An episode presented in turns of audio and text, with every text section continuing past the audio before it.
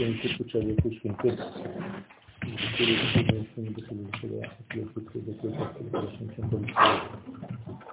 אנחנו בחלק התחתון בצד ימין.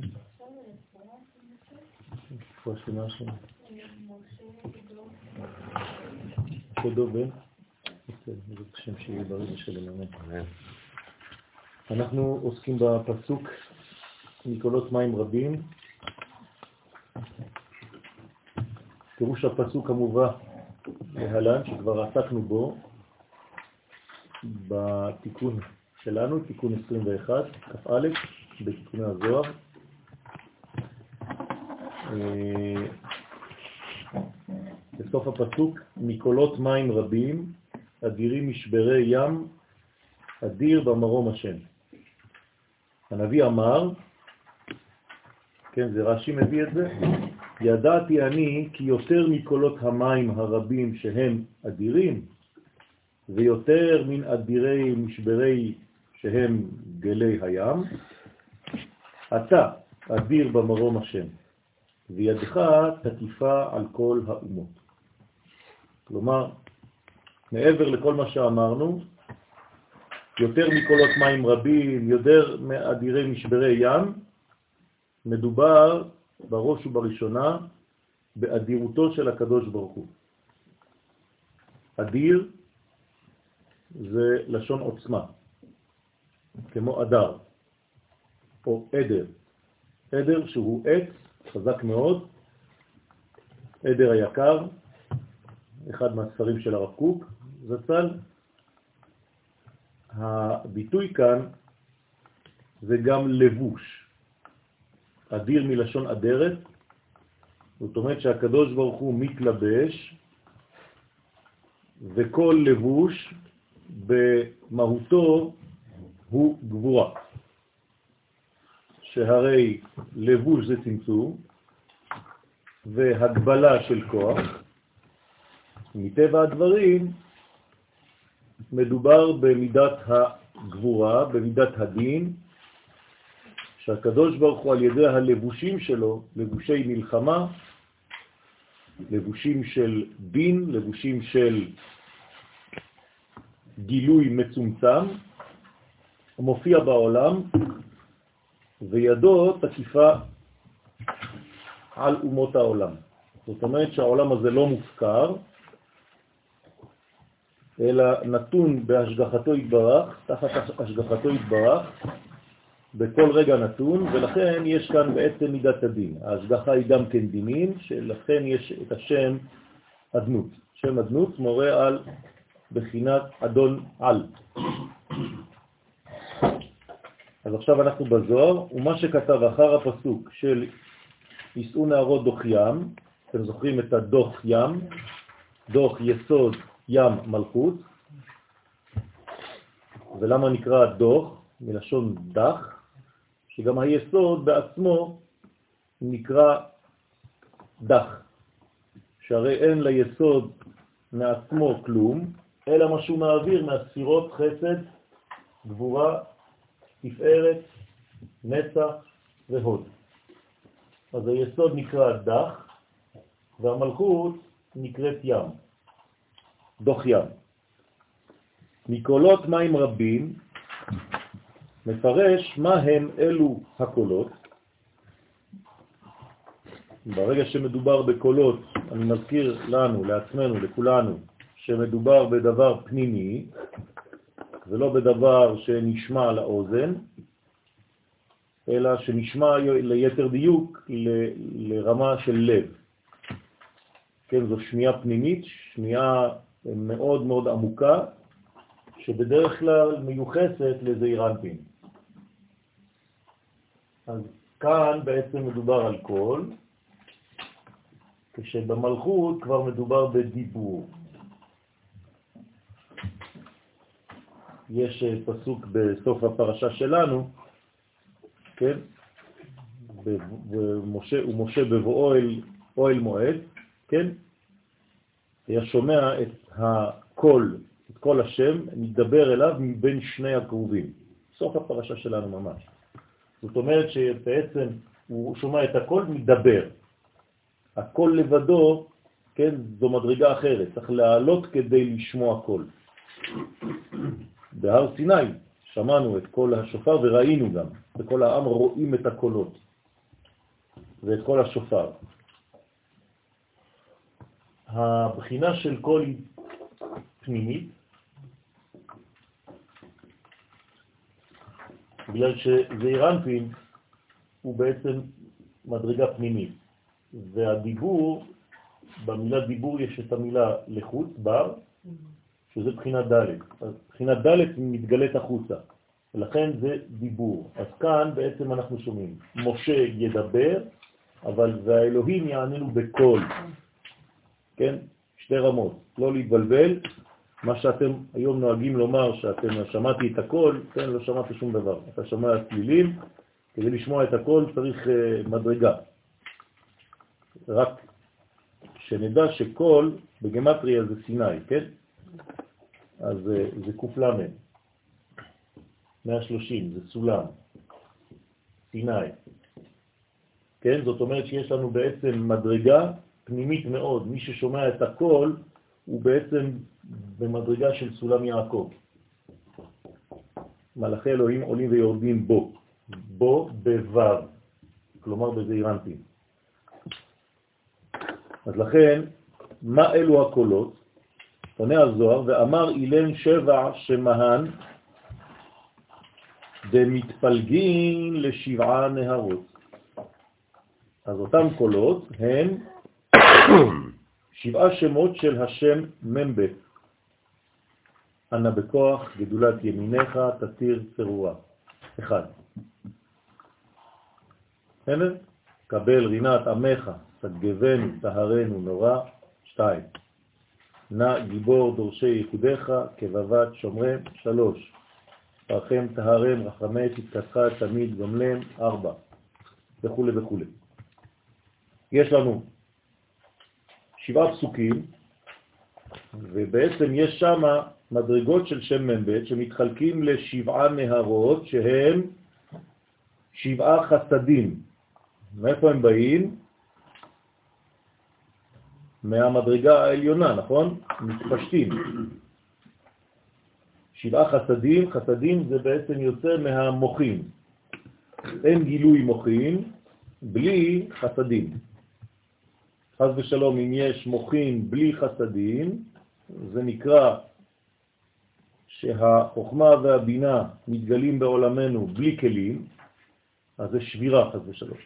אסור שיהיה מצב של גילוי של מוחין בלי מידות. בשביל זה גם עשינו את כל ספירת העומר, כדי שיהיו לנו מידות, כדי שהמוחין יופיעו בחג השבועות. לפי מידה המידות, כן, כך מתגלים המוחים לאדם ובאדם. וכיוון שיש לנו שבעה שבועות, אתם רואים עכשיו מאיפה זה שבעה נהרות האלה, שהם שבעה חסדים שבשבע התחתונות זה זעירנפין. זאת אומרת שזה בעצם כל המדרגות התחתונות כדי לקבל מג' ראשונות, כתר, חוכמה, ובינה. וכולהון מתפלגים בהוא נהר דנפיק מעדן. כל אלה יוצאים מאיפה? מנהר שיוצא מעדן. בסדר? הנהר זו בינה, יוצא מעדן חוכמה. וכל החסדים מתחלקים לשבעה בחינות, כן, לשבע בחינות, בהיותם עדיין בדעת, שנקראת נהר. אז הוא קורא לדעת נהר, אבל האמת היא שזה בינה. רק שדעת הוא המקשר, היוצאת מן החוכמה הנקראת עדן. ועינון והבו לשם, והם רמוזים במזמור הבו לשם. מפרש שבע עינון, באזלין על שבע שמהן, שבעה חסדים הם ההולכים ומתפשטים להשפיע על התחתונים. כן, קוראים לזה חסדים בגלל שהמדרגה הראשונה נקראת חסד. אז כולם בעצם המשכיות של החסד הראשון, שנאמר עולם חסד ייבנה. אז העולם מתחיל מפה, ופה זה גם עולם. זה נקרא עולם הבא, וכל זה הוא חלק שנקרא עולם הזה. אז מן העולם ועד העולם, אתה אל. אז יש לנו בעצם העולם הבא מוליד שבע מדרגות של עולם הזה. מה זה מוליד? זה החיצוניות שלו. כלומר, העולם הבא הוא פנימי, והעולם הזה הוא חיצוני לו. מקיף אותו, מלביש אותו. אז עולם הבא ועולם הזה נמצאים באותו מקום, אין מדרגות אחרות, כן? זה עולם הבא, ועולם הזה עליו. מי שמסתכל על העולם הזה רואה חיצוניות, מי שיודע להפשיט רואה גם את העולם הבא הפנימי. ולכן הוא נקרא בהווה הבא ולא שיבוא. עולם שבא כל רגע. איך הוא בא? הוא נוזל דרך שבע מדרגות. זאת אומרת שיש לנו בעצם מעבר של שבע מידות, זה שבע. זה כבר שמונה. השבע מלביש על השמיני. בלי השבע אי אפשר לראות את השמונה. זאת אומרת, בלי שבע מידות תחתונות, חסד, גבורה, תפארת, נצח, חוד, יסוד, מלכות, בלי לפתח את זה אצלנו, בנו, אנחנו לא מסוגלים לראות את אור העולם הבא. למרות שיש לנו כולם, כל ישראל יש להם חלק, כן, במדרגה הפנימית הזאת, אבל זה שיש לך חלק זה לא אומר שאתה חי לפי אותו חלק. אתה צריך לחיות לפי אותו חלק. איך חיים לפי אותו חלק? על ידי זה שאתה מגלה שבע מידות תחתונות. כלומר, העבודה שלנו היא בכלים האלה, בלבושים האלה, במידות הללו. ולכן העבודה העיקרית בעולמנו זה תיקון המידות. כי הרי יש לנו חלק לזה, אבל זה לא מתגלה. זה חסום חז ושלום. אז כדי שהעולם הבא יגיע לעולם הזה, צריך לתקן. לכן ימי שנותינו, בהם 70 שנה. ואם הגעת למדרגה של גבורה, זאת אומרת של לבושים, כפי שאמרתי מקודם, אז אתה מגיע ל-80 שנה. ואם בגבורות, 80. בסדר? עכשיו, הדבר הזה הוא מאוד מאוד אה, בנאלי, כן, טריוויאלי, אבל אנשים פשוט אה, עברו למקומות אחרים, חושבים שהעולם הבא זה רק אחרי שמתים. כן, נכון, כי כשאתה מת אין לך כבר את כל העולם הזה, אבל זה לא האידאל. אם אתה צריך להיפגש עם העולם הבא כשאתה מת, אז מה עשית? כן? עולמך בחייך. נכון, עולמך תראה בחייך, ולא במותך, או אחרי מותך. כן? מי שאמר טוב למות ועד ארצנו, כן? עוד יותר טוב לחיות. בסדר? צריך לחיות, אנחנו לא עושים אידיאליזציה של המוות. זה לא ביהדות, חז ושלום. היהדות היא חיים, ואתם מדבקים בשם אלוהיכם, חיים כולכם היום. כן? גם חיים, גם כולכם וגם היום, לא מחר. ולכן יש כאן בניין שצריך להבין אותו טוב, הזוהר יחזור על זה, הדבר הזה אין ספור פעמים, ולכן כל זה מופיע במזמור שאנחנו אומרים, כן, בערב שבת, וכמובן גם בזמנים אחרים. לכן זה שבעה חסדים, כאמור, בגלל שהראשון נקרא חסד, ואז הכל הוא בעצם בנוי על החסד הזה. המפגש הראשון בין העולם הבא לבין העולם הזה הוא ספירת החסד. חסד זה אהבה, כן? זה נתינת חיים. כלומר, הקשר הראשוני, הבסיסי, בין הקדוש ברוך הוא לבין עולמנו, זה קשר של חיים, של נתינת חיים. אנחנו הובים מהווייתו יתברך. לכן הוא נקרא שם מהווה, שם הוויה. הוא מהווה קול.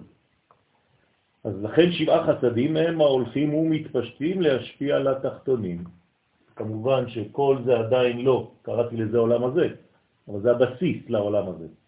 העולם הזה, דה פקטו, מופיע למטה. בסדר? אבל כל זה זה הבסיס לעולם שלנו. כלומר, למשל, יום שישי בשבוע זה יסוד. הוא מעוגן ביסוד. אם אני עכשיו ביום שישי, תדעו לכם שעכשיו ספירת היסוד משפיעה ביותר. ביום חמישי זה ההוד, ביום ראשון זה החסד. זאת אומרת שכל יום יש לו השפעה מאותן ספירות עליונות שנקראות, כן, כבר בסיס לעולם הזה, כי העולם הבא זה עוד יותר גבוה, וזה נקרא קול כבר. כלומר, אנחנו בעולם של דיבורים. פה הכל דיבורים, כן? יש תוכניות כאלה, כזאת. למעלה הכל קולות. כן? קול ישראל. זה בא באמת מירושלים. כן? ופה זה בעצם כבר דיבור. לכן, זה משפיע על התחתונים, על סדר של שבעה שמות של השם מ"ב באינון. אז מה זה השמות האלה? זה רק ראשי התיבות. הדבר החשוב ביותר, זה שכתוב בקטן, קטן, קטן בסוף הפסוק, היה צריך להיות כתוב בגדול, גדול. כן, בסידורים, כן, האלף, בית, ג', כן, לא להגיד את השמות האלה, זה רק כוונות, לא אומרים את השמות, רק מסתכלים עליהם. אומרים אנא בכוח גדולה, כן? ולכן, שבע מדרגות שבנויות כל אחת משש אותיות, כלומר משתי מילים, וכו', וכן כל המ"ב שמות עד שבעתנו קבל ושמע, צעקתנו יודע תעלומות. תשימו לב, זה לא כמו שאנחנו מדברים, ודרך אגב, זה גם ככה לא כתוב, אלא זה צריך להיות זוגות זוגות. שבעתנו קבל, פסיק. ושמע צעקתנו, פסיק. יודע תעלומות, פסיק. למה ככה? כי זה מקביל למלאכים. שש כנפיים, שש כנפיים לאחד. בשתיים יחסי פניו, בשתיים יחסי רגליו ובשתיים אמצעיות יעופף. לכן כל זה מלאכים, מלאכים זה לא דמויות אה, שצפות באוויר, מלאכים זה מהלכים, קשרים, הרי מלאך וגמטריה צדי א', כלומר שם הוויה ושם אדנות, כלומר תרגום של עליונים לתחתונים, זה נקרא מלאך. במילים אחרות, כל השמות האלה, אלו הם מלאכים בדמות אותיות שמעבירים אותם מלאכים את המסרים העליונים לעולמנו. ואוף יוליך את הכל. ואינון שבעה ספירן, והם סוד שבע ספירות, חגת נעים, חסד גבורה תפארת, נצח עוד יסוד מלכות. אז בעצם כשאני אומר אנא בכוח גדולת ימיניך תסיר צרורה, באיזו ספירה נמצא? חסד. אז השם הראשון, אנא בכוח וכו' וכו', זה בחסד. השם השני זה יקבל רינת עמך וכו'. עד שבעתנו קבל ושמע צעקתנו יודע תעלומות. ברוך שם, מלכות. ברוך שם קיבל מלכותו. לא משנה. למה אומרים את זה בשקט? כי פשוט עדיין לא גלוי בעולמנו, כן, ההשגחה העליונה בצורה ברורה. אם היינו זוכים כבר לגילוי השם בעולמנו בצורה ברורה, אז כבר צריך לעבור לכל רם. כן? כלומר, כל רם. אנחנו עדיין לא מגלים את הכל, נכון? ולכן זה בקול נמוך. אז הכל זה פנימי, עדיין לא התגלה. ברגע שזה מתגלה, כמו ביום הכיפורים, מה קורה? מפגש בין העולמות, אז אומרים ברוך שם בקול רם. כי העולם הבא והעולם הזה מחוברים ביום הכיפורים. אין כבר אה, חציצה בין שני העולמות. מה, אין אדם ששומע את הכל? גם אם יש, אנשים לא חיים לעצמם בעם ישראל. לא. אנחנו חיים בעם. לא, אדם אה, מהיישוב. אין לי ישות כזאת. שהוא יכול כן להיות במצב כזה? עניתי לך, אבל לא שמעת. לא שמעתי. כי היית עסוק בשאלה. חשבתי הבנת את השאלה. הבנתי את השאלה. פשוט מאוד, אנחנו לא חיים בעולם פרסונלי. גם אם בן אדם שומע את זה לבדו, זה לא מעניין אף אחד. אנחנו חיים באומה. Mm. זאת אומרת שגם אם אני שומע קולות, אני לא יכול לפתח את זה, כי גם אם קיבלתי את המשיח באופן עצמי, אני לא יכול לעשות עם זה שום דבר. אין פחות מכלל. יפה מאוד. זה רק עם ישראל. אנחנו חיים באומה, בעם. התורה ניתנה לעם, נכנסנו לארץ ישראל כעם, אנחנו לא מדברים על תורה פרטית. התורה הפרטית זה רק התרגום של העם באינדיבידואל.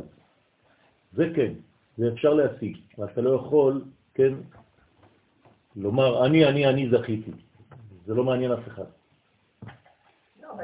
בסדר? כן. זאת אומרת שאם אתה לא מגלה את זה לעם, לא אכפת לנו אם זכית באופן עצמי. כן, אבל זה לא, זה לא עניין שאני יכול לעשות מזה חגיגה. אנחנו מדברים על לאומיות. הכהן הגדול נכנס לקודש הקודשים, הוא רואה מלא דברים. כן, אבל זה לא בשבילו. הוא שליח של עם ישראל. זה בשביל האומה. משה רבנו לא שווה כלום כבן אדם יחיד. בסדר? הוא שווה בגלל שהוא יוצא מהעם. וכשאנחנו אומרים שיש לנו זכות אבות, אז אנחנו תמיד מתרגמים שיש לנו זכות שיש לנו אבות כאלה, אבל זה זכות של האבות שיש להם עם כזה. בסדר? זה הפוך. אז גם ככה צריך לראות את הדברים. כלומר, האבות הם שווים בגלל שהם יוצאים ממה שנקרא עם, מהבחינה העליונה שנקראת עם ישראל. ועם זה עם. אי אפשר להיות בן אדם לחוד. כן? אז גם אם אתה גדול והכל, כל עוד ואתה, להפך, ככל שאתה גדול יותר, אתה סובל יותר בגלל שהאומה עוד לא הגיעה למדרגה הזאת. לכן, מפרשם אחד לאחד. עכשיו אנחנו ניכנס אחד אחד לכל השמות, בעזרת השם. כי מה שכתב, כל השם על המים. זאת אומרת שקולו של י' כו' מתגלה על המים.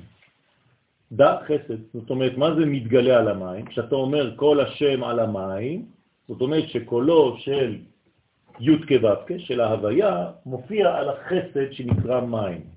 דע חסד. למה החסד נקרא מים? כי המים נוזלים. מאיפה הם נוזלים? מלבנון. כן? זאת אומרת, ממדרגה של נהר, שהוא בעצמו יוצא מן העדן. כן? זאת אומרת שכל פעם שאתם שומעים מים, כל השם על המים, המים זה בעצם זרימה ראשונה. זאת אומרת, מי החסדים, מימי החסדים, ככה קוראים לזה, מי התורה. כן, אז לכן זה חסד, כי מים הם בחסד. ואי הוא, אז למה זה מקביל? לאנה בכוח גדולת ימיניך תתיר צרורה. תשימו לב למילים, כן, אנה, בבקשה, בכוח, מעניין, בגבורה דווקא. לא כתוב אנה בחסד, אנה בכוח, גבורת ימיניך. ימין זה חסד, ימין השם רוממה. ואתה אומר עכשיו, אנה בכוח גבורת ימיניך. כלומר, טוב שיהיה לך יד של חסד, אבל יד של חסד לא יכולה להשפיע אם אין לה מידות. אז אני מיד שם לתוך החסד הזה רסן, כדי שהחסד יתגלה בצורה נכונה. אם לא, זה הופך להיות חסד לאומים חטא. או חז ושלום, כי ייקח איש את אחותו, חסד הוא. גילוי עריות. כלומר, כל חסד, כל נתינה שהיא אינה נכונה, אינה במידתיות הנכונה, במינון הנכון, הופך להיות, חז ושלום, קטסטרופה. לכן מיד אומרים, אנא בכוח גדולת ימיניך, כי גדולה זה גם חסד, נכון? זה השם הגדולה.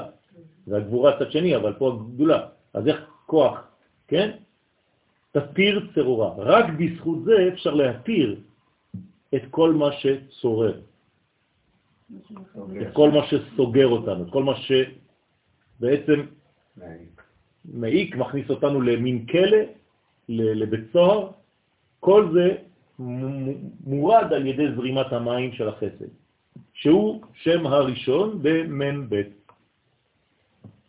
ומתאמן מאיה דאורייתא, ומשם יוצאים מימי התורה. מאיפה באה התורה? מבינה, נכון? משה קיבל תורה מסיני, סיני זה בינה. לא כתוב שהוא קיבל תורה בסיני, במקום. משה קיבל תורה מסיני, כלומר ממעלה שנקראת סיני במהותה. אני לא צריך להיות שם בהר סיני כדי לקבל מהמדרגה הזאת. אני יכול להיות פה בכפר אדומים ולקבל תורה מסיני. כלומר, סיני זה לא תיאור של מקום, זה תיאור של קומה, של מימד. לכן, זה בא מסיני, זה בא המים של התורה. במתן תורה המקורי ירד גשם. זה היה יום שבת, יום יפה, אמא שותה המון קפה, כן, ירד גשם באותו יום. זאת אומרת שירדו בעצם טיפות של זרע מהשמיים.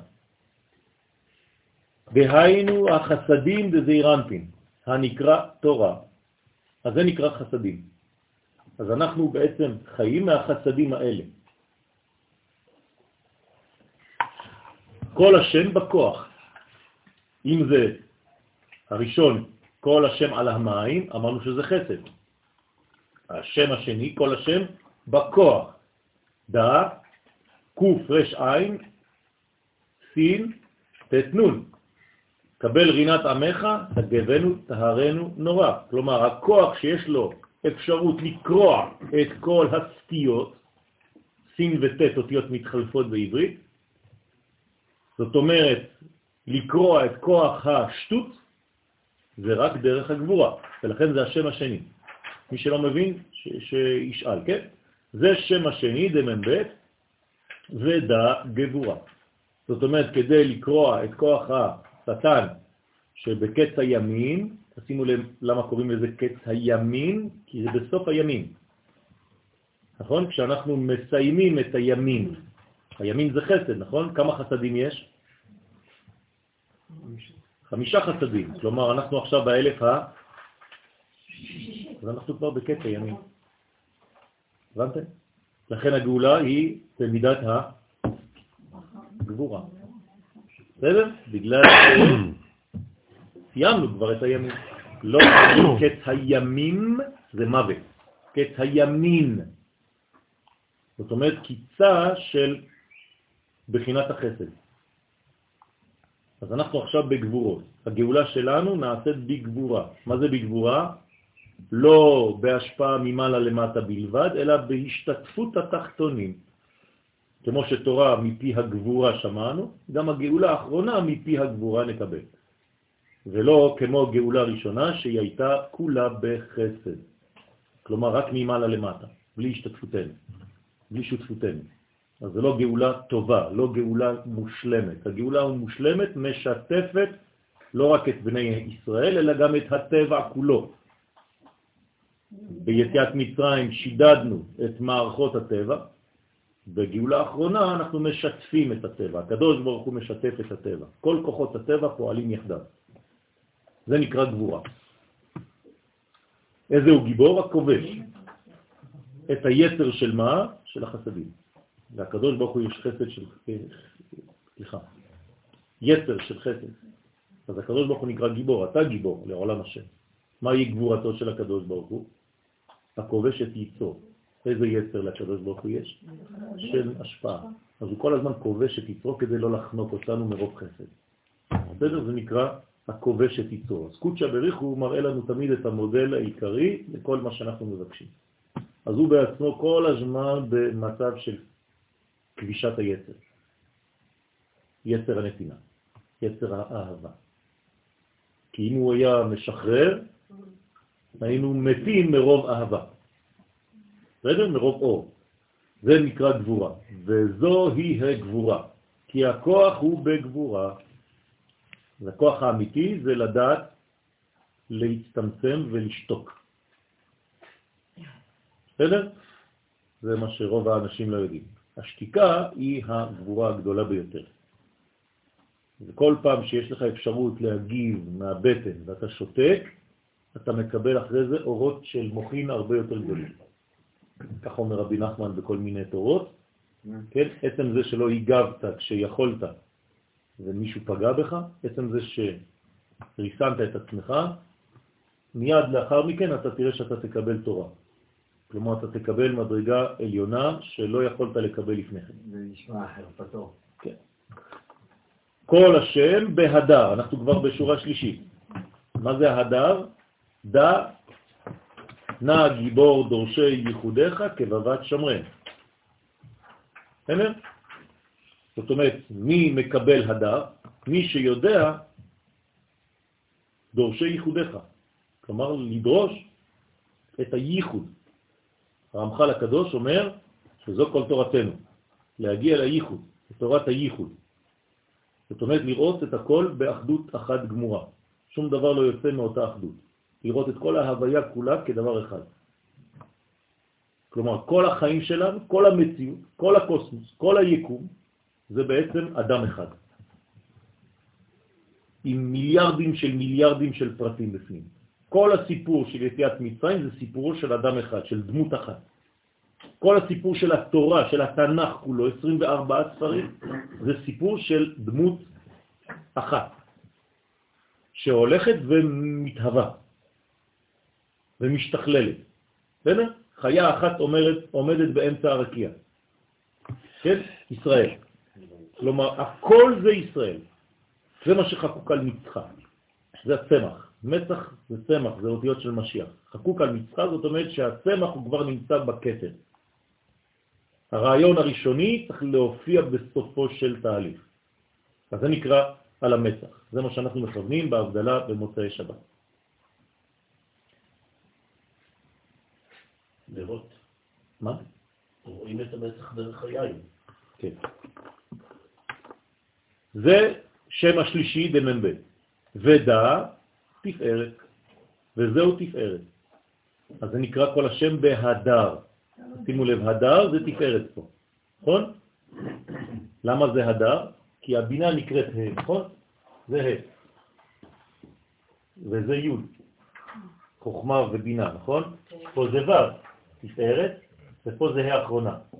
י' כ' ו' כ'. הה הזאת, אין לה אפשרות להתגלות, אלא אם נותנים לה אפשרות לדור. אז פה זה ה' שנותנים לה לדור, הדר, הדר. זאת אומרת שהה מצאה את דירתה דרך הבנים שלה. הם הבנים שמחה. למה? כי יש לה בנים, שמאפשרים לה להתגלות. מתי הם הבנים עצובה? כשאין בנים. כלומר, כשאין לה, אל תקרא בנייך, אלא בונייך, בונייך בלשון נקבה. את מי הם בונים? את הבינה, דרך הבניין שלה שמתגלה במלכות. בסדר? אל תקרא בנייך, אלא בונייך. לכן כמה בנים יש לה? שישה בנים ובת. נכון? אז זה עיר האנפין ומלכות. זה כל הסיפורים של רבי נחמן, יש לכם סיפורים, כן? היה מלך שהיו לו שישה בנים ובת אחת וכו' וכו'. מלא סיפורים כאלה. שלגיה ושבעת הגמדים. בסדר? זה אותו דבר. שלגיה זה הלבנה, היא נקראת טלגה. לבנה למעלה, ויש לה שבעה בנים, גמדים. אותו דבר. לקוח מזה, גנבו לנו מכל הרעיונות האלה, זה אותו סיפור. בסדר? כמו שכתוב, כסאו כשמש נגדי, כי שמש הוא בתפארת, ונרמז כאן שם זה, והוא אותיות נא גיבור דורשי ייחודיך כבבת שומרי. מה זה כבבת שומרי? מי שדורש את הייחוד, הקדוש ברוך הוא שומר אותו כמו בבת עינו. איפה העיניים? חוכמה ובינה. אז החוכמה זה העיניים, לכן הוא שומר את האדם הזה כמו החוכמה העליונה. מי, את מי? את מי שדורש ייחוד, את מי שמייחד את השם בעולם הזה. אנחנו כל הזמן מייחדים שמו, נכון? המייחדים שמו פעמיים באהבה, שמה ישראל, השם אחד, זה נקרא לייחד את שמו. זה לא רק במילים, זה במעשים. הכל אני חושב לייחוד, לשם ייחוד. ברגע שאתה כל הזמן חי בגובה כזה, בעוצמה כזאת, הקדוש ברוך הוא שומר עליך כבבת עינו. ונותן לך את מה שיש בעין, כלומר עיניים לראות. ואתה רואה דברים שאחרים לא רואים. בסדר? מצד אחד זה משמח, מצד אחד זה עצוב. כי אתה רוצה שעם ישראל יראה, לא רק שאתה תראה. אז שוב פעם, אני חוזר, לא מעניין אותי אם אני רואה. אני מייחל לכך שעם ישראל יראה ושבעקבותיו כל העולם יראה. וידעו מצרים כי אני השם, עד שמצרים ידעו. לכן, ויוד דנגדי עם כף של כסאו ושין של כשמש, הן אותיות יחיד, כן? מה זה יוד כף שין? מה אנחנו אומרים? ייחודך כבבת שומרים. בסדר? זאת אומרת שמאיפה, הוא מסביר לך פה אז בזוהר, מאיפה הוא לקח את שלוש האותיות האלה. כי אפשר לבנות כל מה שאנחנו רוצים, נכון? למה יחיד כבבת שומרים? היית יכול לומר אה, יהודה, כבוש בשטח. כן? מה זה יחיד? לא, אתם מבינים? אני יכול לבנות מה שאני רוצה עם ראשי תיבות. אז אומר לך, לא, זה בא ממדרגה מסוימת, שהאותיות, כן, י' דנגדי עם כ' של כסאו וכ' של, ושין של שמש. זאת אומרת שיש כאן מדרגה, השמש צריכה למצוא כיסא, וזה נקרא נגד. נגדי זאת אומרת מולי, בקומה שלי, בזיווג, פנים אל פנים. רק כשיש מדרגה כזאת, אז יש את השם הזה של שלוש אותיות שמופיע, כבבת שמרן. וב, יתמר למשה, ובו נאמר למשה שהיה מושרש בתפארת. כלומר, למי מכוון השם הזה? משה רבנו, כי הוא בעצם שמש. נכון? פני משה כפני חמה, פני יהושע כפני לבנה. זאת אומרת שמשה מושרש ביחיד כבבת שמרן, ייחוד כבבת שמרן. זאת אומרת, משה רבנו הוא זה שמייחד את קודשא בריחו, כן, בצורה מושלמת. נגד כל עמך, בני ישראל, שהם בתפארת. תשימו לב, מיד פוחדים שזה יהיה אידיאליזציה של בן אדם אחד, אומרים, רגע, רגע, רגע, רגע זה הכל כל ישראל, כן? זהירות. אם זה לא בשם כל ישראל, לא עשית שום דבר, אדוני. תשכח. כל מה שאתה עושה באופן פרטי זה רק עם ישראל. הנה, אתמול היינו בחופה, ברכה ראשונה, מקדש עמו ישראל על ידי חופה וקידושים. אכפת לי, עכשיו אני מחתן בן ובת, מה אתה מכניס לי את עם ישראל? הקדוש ברוך הוא מקדש את עמו ישראל. מה אתה מכניס לי את זה פה?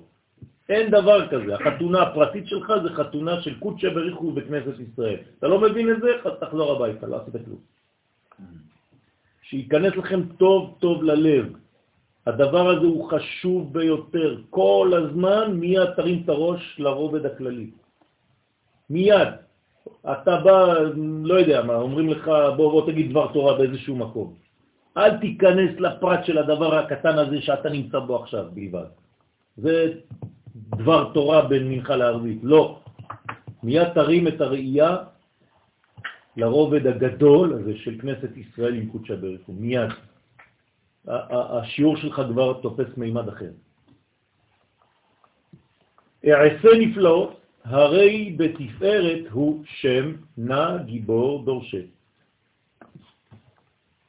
כל השם שובר ארזים. מסכנים, למה? למה צריך לשבור את הארזים?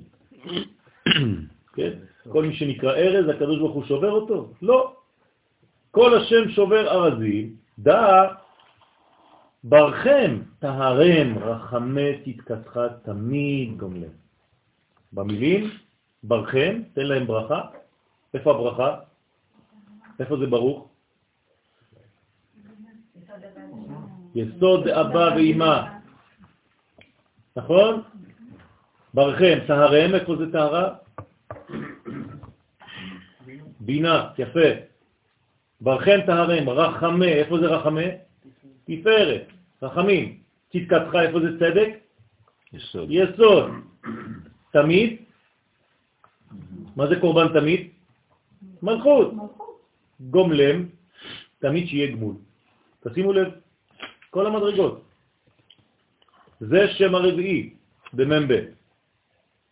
אני, דרך אגב, יכול לעשות את זה עם כל השמות, כן, עשיתי את זה רק פה, אבל כי אין לנו זמן לפתח את, את הכל. ודע, נצח, וזהו נצח. זאת אומרת, זה הנצחיות. למה נצחיות? כי הגענו ממעלה למטה, דרך כל המדרגות, אז זה נקרא הנצחה וניצחון. להפך מחיצון. כן, נצחיות וחיצוניות זה ספירה. חיצוניות זה לא יכול להיות נצח, אבל החצנה של דבר נצחי, כן. שבו מנצח את כל שירי, תרי האומות. לא רק מנצח אה, מלשון ניצחון של אה, מאבק, אלא זה בעצם הרמוניה. כן, הוא בעצם למנצח שיר מזמור. זאת אומרת, הוא מנצח בקונצרט, הוא המנצח, ואז כל האומות בעצם שרות כל אחת לפי ערכה, כל אחת לפי תורתה היא. ששעבדו בבני ישראל. פה כמובן הוא מדבר על ניצחון, כלומר הקדוש ברוך הוא כאן נוקם את נקמת ישראל מכל השעבוד שבני ישראל עברו במשך כל הדורות, כך אומר בתיקוני זוהר חדש, דף קי"ח עמוד ב', יש הוצאה אחרת, מבאר כמה סודות על שם זה. מי שרוצה, כמובן, ללכת לראות,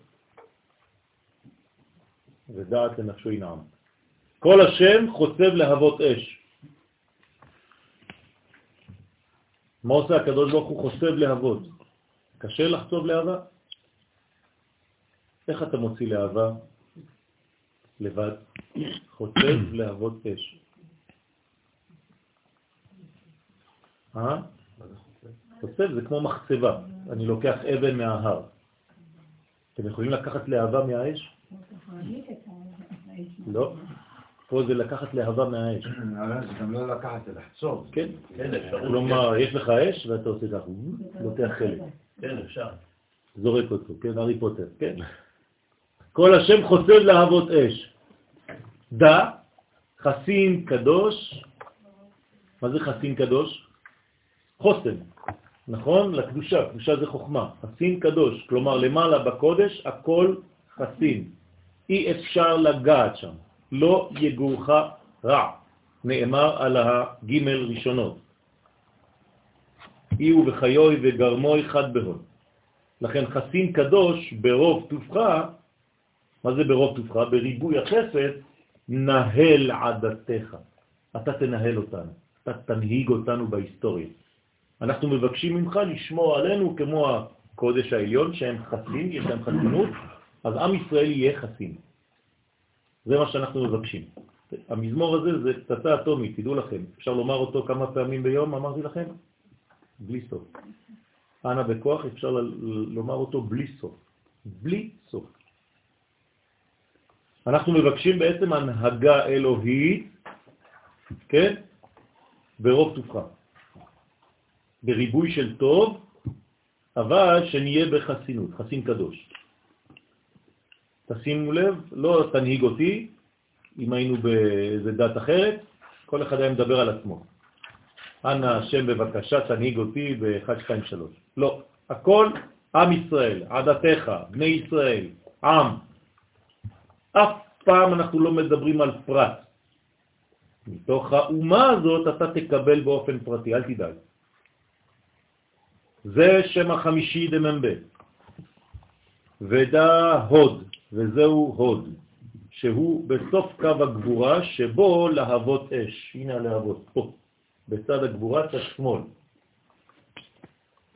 אנחנו עכשיו בשישי, כל השם יחיל מדבר, דא יחיד גאה לעמך פנה זוכרי קדושתך. במילים יחיד הקדוש ברוך הוא יחיד במיוחד, יחיד, גאה. למה גאה? כי זה גאווה. נכון? הקדוש ברוך הוא יש לו את כל הגאות לבש. הוא מתלבש בגאווה. לא גאווה כמו שאנחנו חושבים אותה בעולם הזה, כי הכל שלו, כן? גאות לבש, כלומר מדרגה של עליונות. מה זה זין? פנה. מה זה פנה? תתייחס, תפנה אל. אל מי? אל זוכרי קדושתך, אל מי שכל הזמן נמצא בזיכרון של הקדושה העליונה. שהוא שם השישי. כלומר, אנחנו פה בזיכרון. מה זה זיכרון? ספירת יסוד. היסוד, יפה. כל פעם שאנחנו מדברים על זיכרון זה זכר, זכר זה יסוד. זאת אומרת שהאפשרות שלנו לזכור נמצא בשם הזה. כלומר, זה עוד שם, עוד צירוף, עוד כוונה לחזק את הזיכרון שלנו, השישי הזה. כלומר, אנחנו באלף השישי, אנחנו באלף של הזיכרון. כלומר, באלף הזה, כל מה שנעלם בדורות הקודמים יצאו. כל הספרים שנעלמו יצאו מתי? באלף השישי, זה עכשיו. כל מה שנעלם יתגלה. כי זהו, זה כבר היסוד, ואנחנו עכשיו במלכות. קיבלנו מסר מהצדיק, שאומר אנחנו כבר לא בציפייה לישוע, אלא בישוע עצמו. בעזרת השם. במהרה בימינו אמן. באי הוא יסוד והוא היסוד. כן, יסוד כשמו כן הוא. עליו בנוי ועומד כל הבניין. הוא היסוד של הכל. כלומר, היסוד של הכל זה יחיד, גאה, כלומר ייחוד, גאווה לאומית, כן? יחיד גאה לעמך, כן? פנה זוכרי קדושתך. כי רק עם ישראל הוא זוכר את הקדושה העליונה. אנחנו הזיכרון האחרון של כל מה שהקדוש ברוך הוא, הוא ושמו. אין אומה אחרת שיכולה לזכור את זה, כי הקדוש ברוך הוא לא פנה ולא דיבר עם שום אומה, אלא רק עם השרים העליונים, שגם הם סרבו את הגילוי. זאת אומרת שאנחנו העדים, אתם עדיי ואני אל. אז אנחנו העדים, אז רק אלינו הדבר הזה מופיע. יש לנו אחריות. יש פה גם עניין של שמירה. של שמירה של מה? תמיד יש שמירה. כשאתה זוכר, בסדר, אוקיי, אתה זוכר, זה לא מספיק, אתה צריך גם לשמור. אבל זה לא מובא פה. אפילו זכור ושמור. כן, אבל פה זה לא, לא מובא, כי זה יסוד. ביסוד אנחנו עדיין לא בשמור, אנחנו בזכור. מה שאתה אומר זה כבר שלב אחרון, מלכות. שמור זה כבר מלכות. בסדר?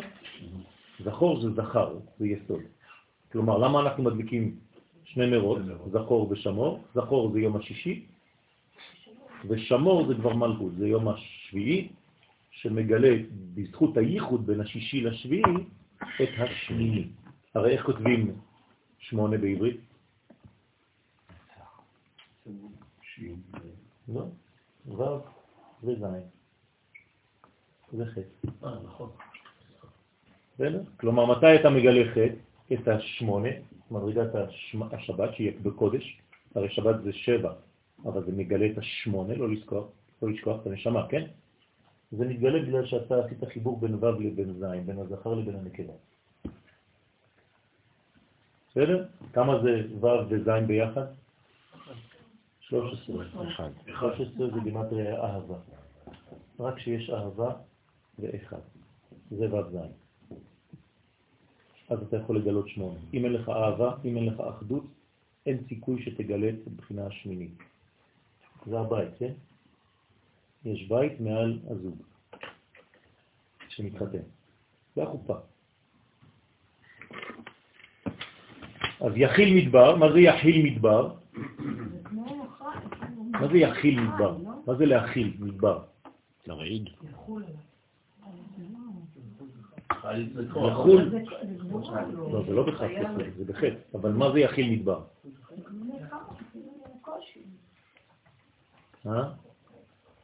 הוא נתן למדבר חי, נתן למדבר כוח. מתי?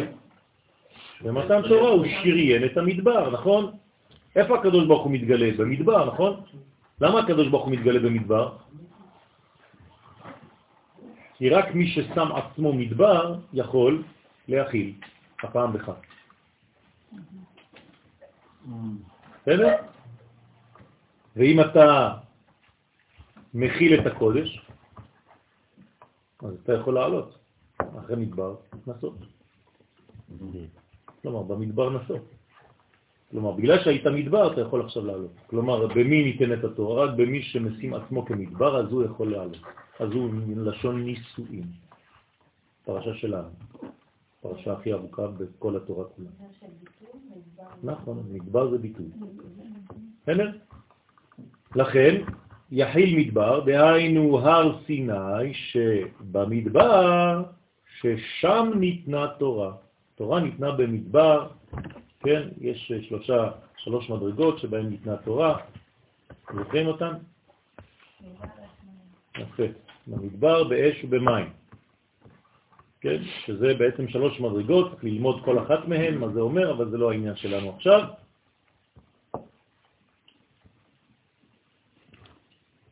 והוא בחינת יסוד. זה בחינה של היסוד. כמו שכתוב, כי מציון תצא. מי זה ציון? יסוד. ציון נקרא יסוד, נכון? אז מציון תצא תורה, מפה יוצאת התורה. הרי אמרנו שהתורה יוצאת מאיפה? מבינה. אז למה אתה אומר לי מציון תצא? כי הגילוי יוצא מיסוד. זה שורש, אבל כשהיא פה אני עדיין לא יודע כלום. אמרנו כבר ולמדנו בסייעתא דשמיא שכל גילוי חייב לעבור דרך זיווג, נכון? אז רק מציון יכולה לצאת תורה, באמת. איפה זה ציון? בירושלים, נכון? אבל זה לא ירושלים. אתם מבינים? ציון וירושלים אלו הן שתי מדרגות. ציון זה מדרגה פנימית וירושלים זה הגילוי שלה. הנה, עוד פעם, ציון וירושלים. מי שרואה מבעד לירושלים רואה ציון. כלומר, מה זה ציון בעצם? זה כמו ירושלים של מעלה. מלובשת עליה ירושלים של מטה. אז ארץ ציון ירושלים. כן, שתי מדרגות שהן אחת. יפה, ציון זה שמונה, כן, או שמונה, ליתר דיוק, וירושלים, כן, זה שבע. למה זה לא שש, זכר? זה אותו דבר. מתי אתה עושה ברית מילה לזכר? ביום השמיני. אז השש והשמונה, כן, יש להם אה, מדרגה אחת וזה כבר שיעור אחר. טוב. זה לא שמעתי. ציון זה הכל, זה הפנימי. ציון זה כל, כף למד. נכון, לא הכל. הכל זה כבר מלכות. לא, כל. כל. אה, את אומרת על כל הקוף? כן. כן. זה הגילוי של הכל. זה ציון. אבל זה גם כף למד, כל. כל כזה ביסוד. נכון. בסדר? מה, איפה שכם פה? זה, זה, זה. זה ציון. ציון זה שכם, זה אותו דבר. 360. שכם 360 בגמטריה, 6 כפול 6. כלומר, ציון זה יוסף. יוסף זה שכם. אותו דבר. זה המדרגה הפנימית. אם אין את יוסף, אין את ירושלים. אמרתי לאורי אריאל 20 אלף פעם. במקום לעשות בירושלים כל הזמן מלחמה על ירושלים, צריך לכבוש מחדש את ציונו של יוסף הצדיק ולא לתת לחלל אותו, כל ירושלים תהיה בשקט. אז לכן זה היסוד, יחיל מדבר. והוא בחינת יסוד, כמו שכתוב, כי מציון תצא תורה. מי אומר את זה דרך אגב? מה? כן. כן, אבל מי אומר את זה? הוא, הוא, הוא מבטא את זה, אבל מי אומר את זה? לא. זה מישהו שרוצה את זה. לא. יפה. אומות העולם. הן, הן אלו שמבקשות, כי מציון תצא תורה בשבילנו, אנחנו רוצים שזה יצא, שלא תשמרו את התורה בשבילכם, הוא דבר השם ירושלים, אנחנו מבקשים את זה. תסתכלו מה אומר הפסוק מסביב. כן, רוב האנשים עוצרים רק הפסוק הזה, כן? אתם יודעים מה יש לפני איזה מילה, לפני כי מציון תצא תורה ודבר השם ירושלים, מה בא אחרי ומה בא לפני? לא. ככה אנחנו לומדים פסוקים. רובוטים, כן? לקחנו סקטור אחד, כמו בעיתונות, כן? רק מה שאתה, רק מה שרוצים מראים לך. לא ככה לומדים, רבותיי. לא נורמלי שבגיל שלנו אנחנו לא יודעים מאיפה יוצא הפסוק הזה. אתה יודע רק אם מציון תצא תורה, כי כולם שרים את זה. אבל איפה זה כלול, הפסוק הזה? אז תחפשו ברב גוגל. כן? עובד, עובד.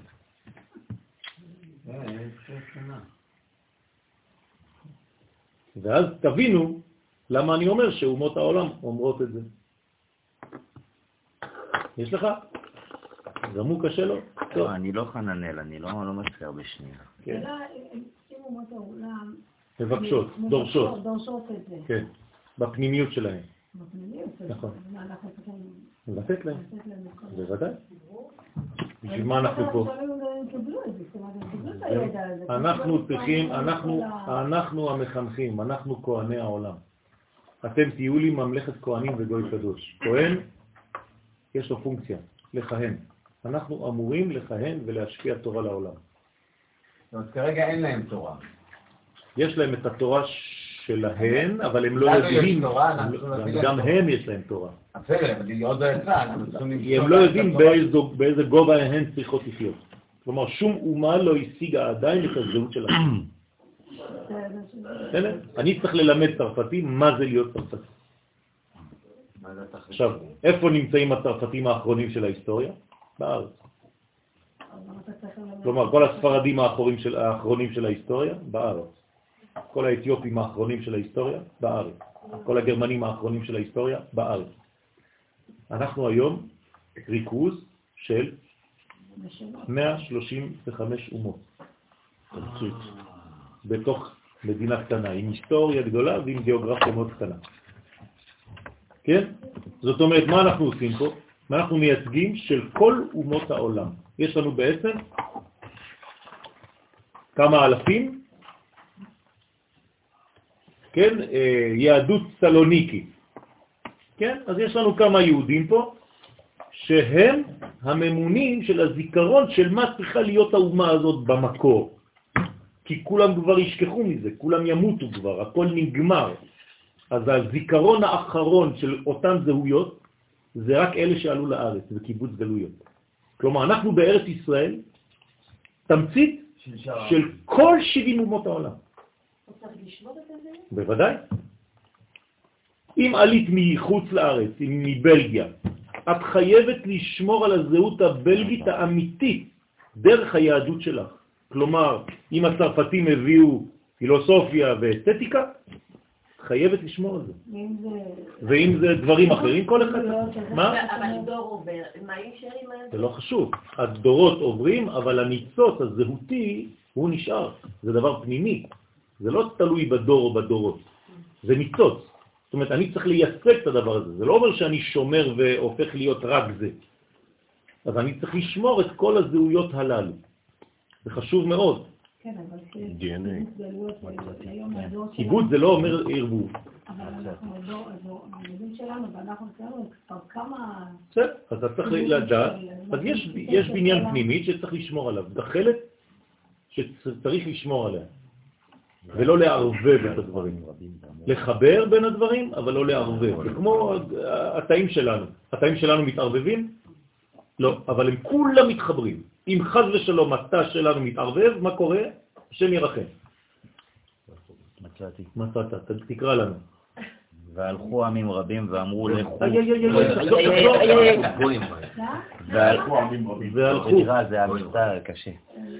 והלכו. עמים רבים ואמרו לכו ונעלה אל הר השם, אל בית אלוהי יעקב, ורנו מדרכיו ונלכה. באורחותיו, כי מציון תצא תורה ודבר השם מירושלים. אז מי אמר את זה?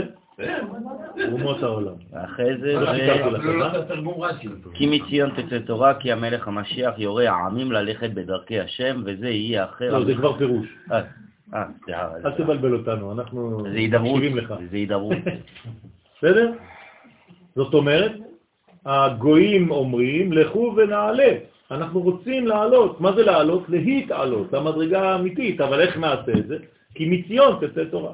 תורו לנו, תלמדו אותנו. זה מה שדורש גוי בתת מודע. הוא לא יבוא ויגיד לך את זה באופן גלוי, לפחות לא עכשיו, אבל יותר ויותר כן. זאת אומרת שיש לנו פונקציה לזה. ברוך השם. אז אנחנו אסור לנו לערבב את הדברים, אבל כן לחבר. כן. שהשיעור יהיה לעילוי נשמת חברתי רחל בת חביבה, שהיום קידשת. בעזרת השם. נשמתה צורה בצורה חיים. כל השם יחולל איילות. בהתחלה הוא יחיל מדבר, עכשיו יחולל איילות. מה זה יחולל איילות? דה, זה לא רוסית, כן? שבעתנו קבל ושמע צעקתנו, יודע תעלומות. כלומר, אנחנו גם צועקים וגם משוועים. נכון? מה זה לא שעבה? שבעתנו, כן? מה זה שבעה?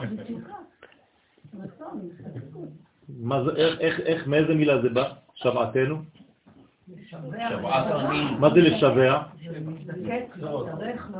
ממש, לדרוש, להשתוקק, כמו שאמרה חנה, להיות במדרגה של תשוקה, כן? אז אנחנו אומרים, שבעתנו קבל, כלומר תקבל את מה? את המים נוקבים, את הצעקה הפנימית הזאת. ושמה, עכשיו צעקתנו, זה כבר חיצוני.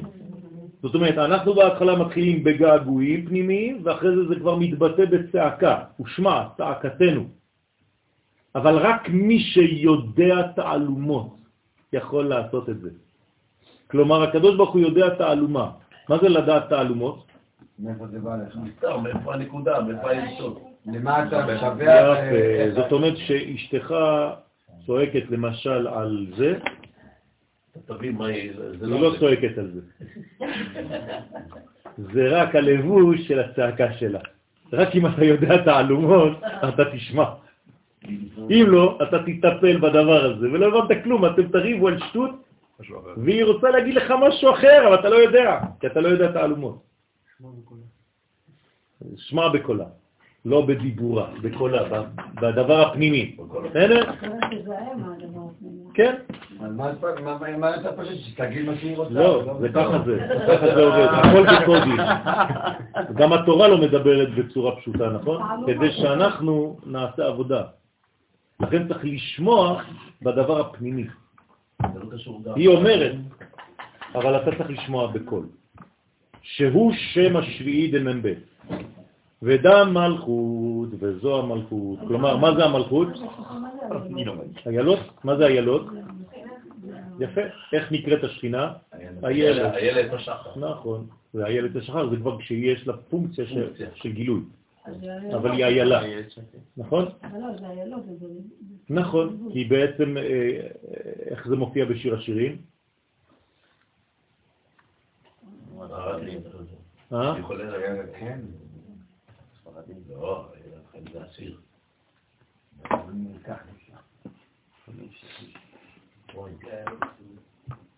יפה, נו, מה?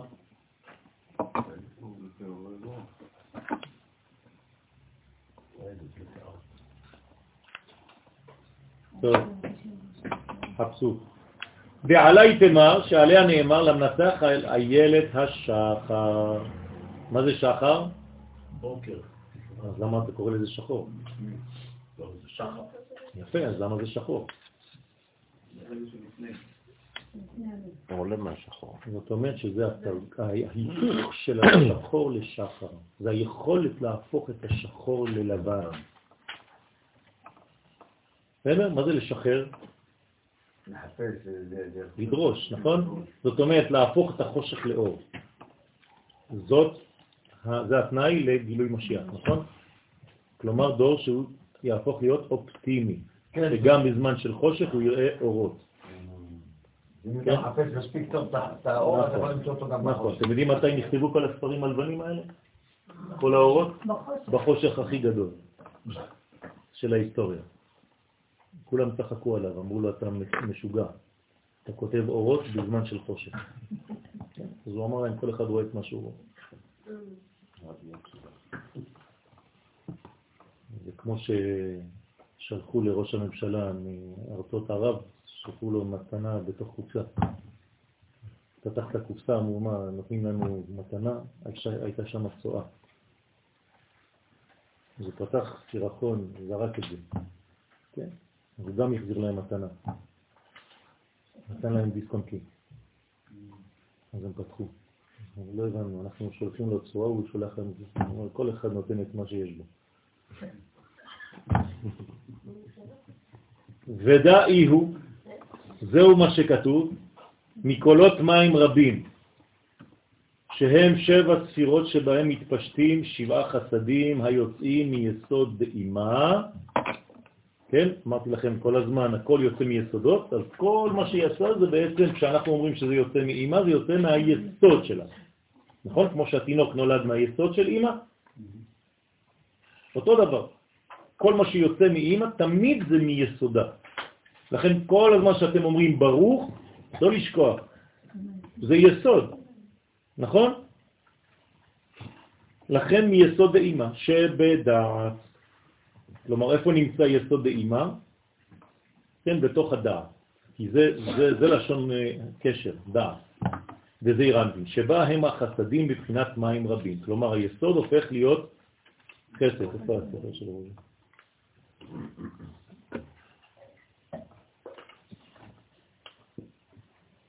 רוז'ה, חבוד, בוא.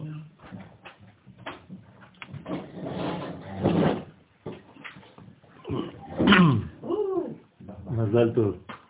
בוא, בוא, בוא תשב. זה העניין, זה הבניין. זאת אומרת שאנחנו עכשיו סיימנו מאמר בזוהר, ובעצם עברנו במהירות גדולה מאוד על שם מ"ב, שהוא מחבר תורה שבכתב עם תורה שבעל פה.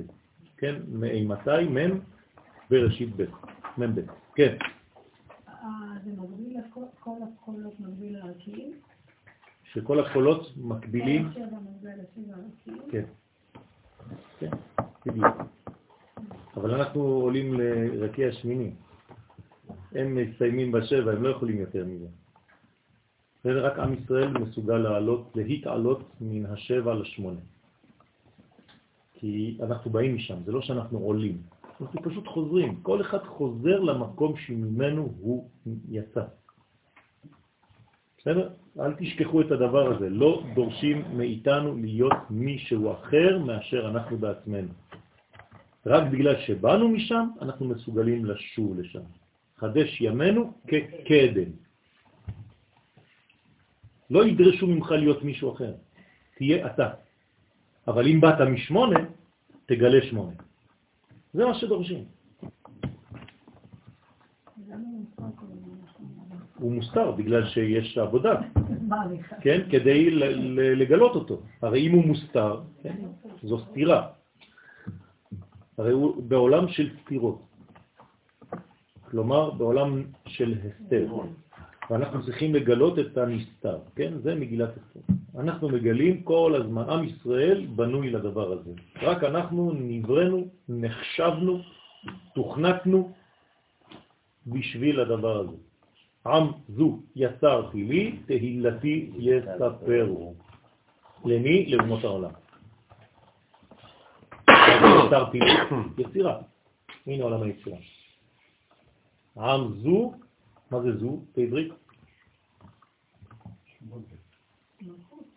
מה זה בעברית, בעברית, סתם, אל תיכנסו לקבלה. מה זה זו? לא. אשר. רוב הישראלים טועים ואומרים זו. זו? אין דבר כזה זו בעברית, זה רק זו. מי שאומר הרי את מקודשת לי בטבעת זו, טועה. בטבעת זו. זו. זו זה מילה אחרת, זה אשר. עם אשר יצרתי לי, עם זו יצרתי לי. לא אומרים זו בעברית, תורידו את המילה הזאת מהראש שלכם. רק אם אתה רוצה להגיד אשר יצרתי לי, עם זו יצרתי לי. בסדר? אז זה הבניין, לכן זו. אז עם זו יצרתי לי זה עם אשר יצרתי לעצמי. כן? יצירה. תהילתי יספרו. וזה מתגלה בעולם המלכות, כן? עולם העשייה. להבין את מאמר הבא בעזרת השם. נקדים מה שכתב בעץ חיים דרוש ג' הארי הקדוש. כי אחר שגמרו החסדים להתפשט בכל גוף הדזה, עד היסוד שבו, כן? כלומר, כל החסדים מתפשטים פה עד פה, עד היסוד, חוזרים ועולים בסוד אור חוזר. בשביל מה? מה עד שהתפשטו, הם חוזרים עוד פעם למעלה. אז בשביל מה התפשטת? בשביל מה ירדת? בשביל מה זרמת? להשלים מה? אז זהו, הם ירדו, הם היו למעלה, הם הגיעו למטה, למה אתה צריך לחזור? מה אתם אומרים? לפני שנתקדם. מה? יש פה איזשהו דו-שיח בין שניים, ולא רק אחד שנותן. מה זה אומר? זאת אומרת שהקדוש ברוך הוא איתנו מנהל איזשהו... אני מדבר פשטות. בסדר? ספירת יסוד הייתה פה למעלה, היא הגיעה לפה, ההתפשטות שלה. למה היא צריכה לחזור? כדי להתפשט עוד יותר. מה? כי אין לו מעט. לא, כדי לכבד. כדי להתפשט עוד יותר. שום דבר לא חוזר לשום מקום. כשאנחנו אומרים חוזר, זאת אומרת שהוא הופך להיות כלי. כלי. אתם זוכרים? אור חוזר זה הכלי לאור הישר. אם אתם שוכחים את הכללים, אי אפשר להתקדם, רבותיי. אור חוזר זה כלי, שום דבר לא חוזר לשום מקום. כשאני אומר אור חוזר, זה אומר שאני הופך להיות עכשיו כלי, להכיל באמת את מה שהתפשט. לכן זה נקרא חוזרים ועולים בסוד אור חוזר. אור חוזר זה כמו כלי של הכלה. בסדר? זה לא שהאורות יורדים וחוזרים ועולים ויורדים, זה לא, כן? דהיינו מן החסד שנתפשט בכלי החסד. הנה, יש עכשיו כלי, חסד שהתפשט, חסד שהתפשט ולא עשה כלי, מה קורה לו? אין כלום. זה זרע לבטלה, חז ושלום. אז איך קוראים לכלי שלו? אור חוזר. כל פעם שאתם שומעים את המילה אור חוזר, זה כלי. זאת אומרת, הוא מצא לעצמו את התאום שלו. לא לשכוח, זה אח, ראשי תיבות, אור חוזר. כל הדינמיקה שאנחנו מדברים פה בעצם זה סטטיקה, פנימית שלי. נכון. זה לא סטטיקה, זה דבר שמתפשט, אבל מתפשט, זה- סטטי, זה- זה זה לא סטטי. זה נקודה אחת שלי. לא, זה לא הולך סטטי, זה לא סטטי. להפך, זה תנועה מתמדת, אבל לא במונחים שאנחנו מתרגמים אותם בעולם שלנו. זה- בגלל זה נשמע נכון. למה עולים? סותר. אה? עולים זאת אומרת שהם מכילים את המדרגה העליונה. למעלה זה פנימי, למטה זה חיצוני. אז כשאתה אומר שאתה עולה במדרגה, עלית לאיזשהו מקום, הנה עכשיו אנחנו בסייעתא דשמיא מנסים לעלות, נכון? בלימוד שלנו, בחוכמה שלנו. אתם הזזתם מהמקום שלכם? לא. אז לאן עליתם? כן, מהחלק העליון של הבית כנסת, כן. ב- בחדר העליון. אז מה זה לעלות? זה לה- להכיל יותר פנימי ויותר גבוה ויותר רחב, להרחיב את הכלים שלנו. בסדר? אז כמה שהאור חוזר שלך גדול יותר, כך אתה מכיל יותר, כי זה כלי. אז עולים שני שלישים העליונים של החסד להגדיל את החוכמה דזעיר אנפין. מה זאת אומרת להגדיל את החוכמה? שני שליש של חסד, הנה פה, יש לנו חסד של זעיר אנפין, נכון? ספירת החסד, אני מצ- מצייר אותה פה. יש לה שלושה שלישים.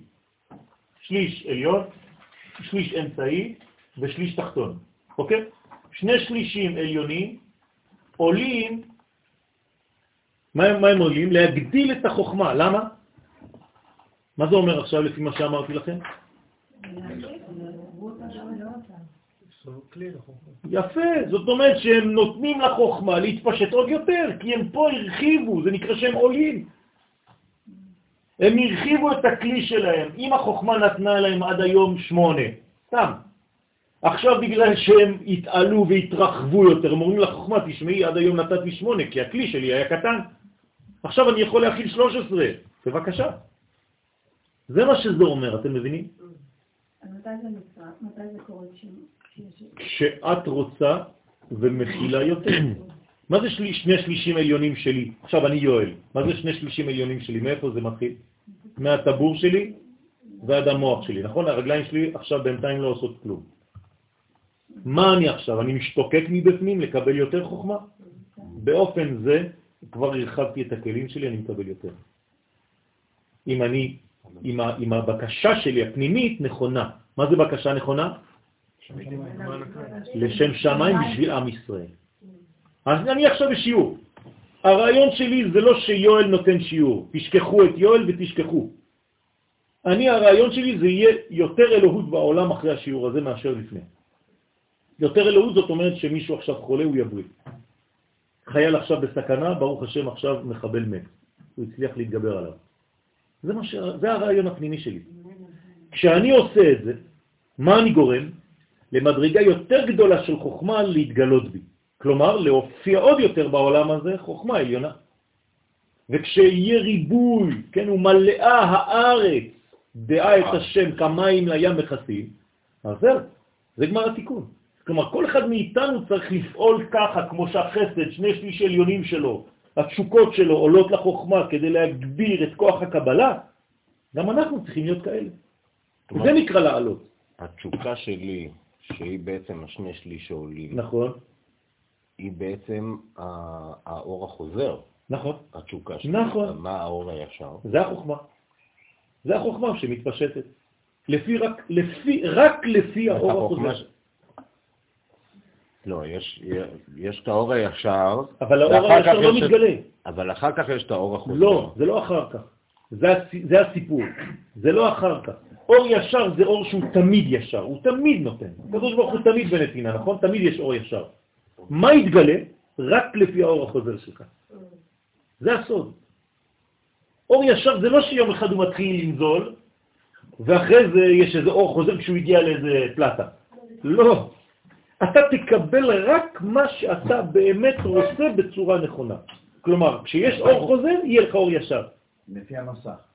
לפי המסך שלך, לפי הכלי, לפי המידה, לפי התשוקה, לפי מים נוקבים. זה הסוד.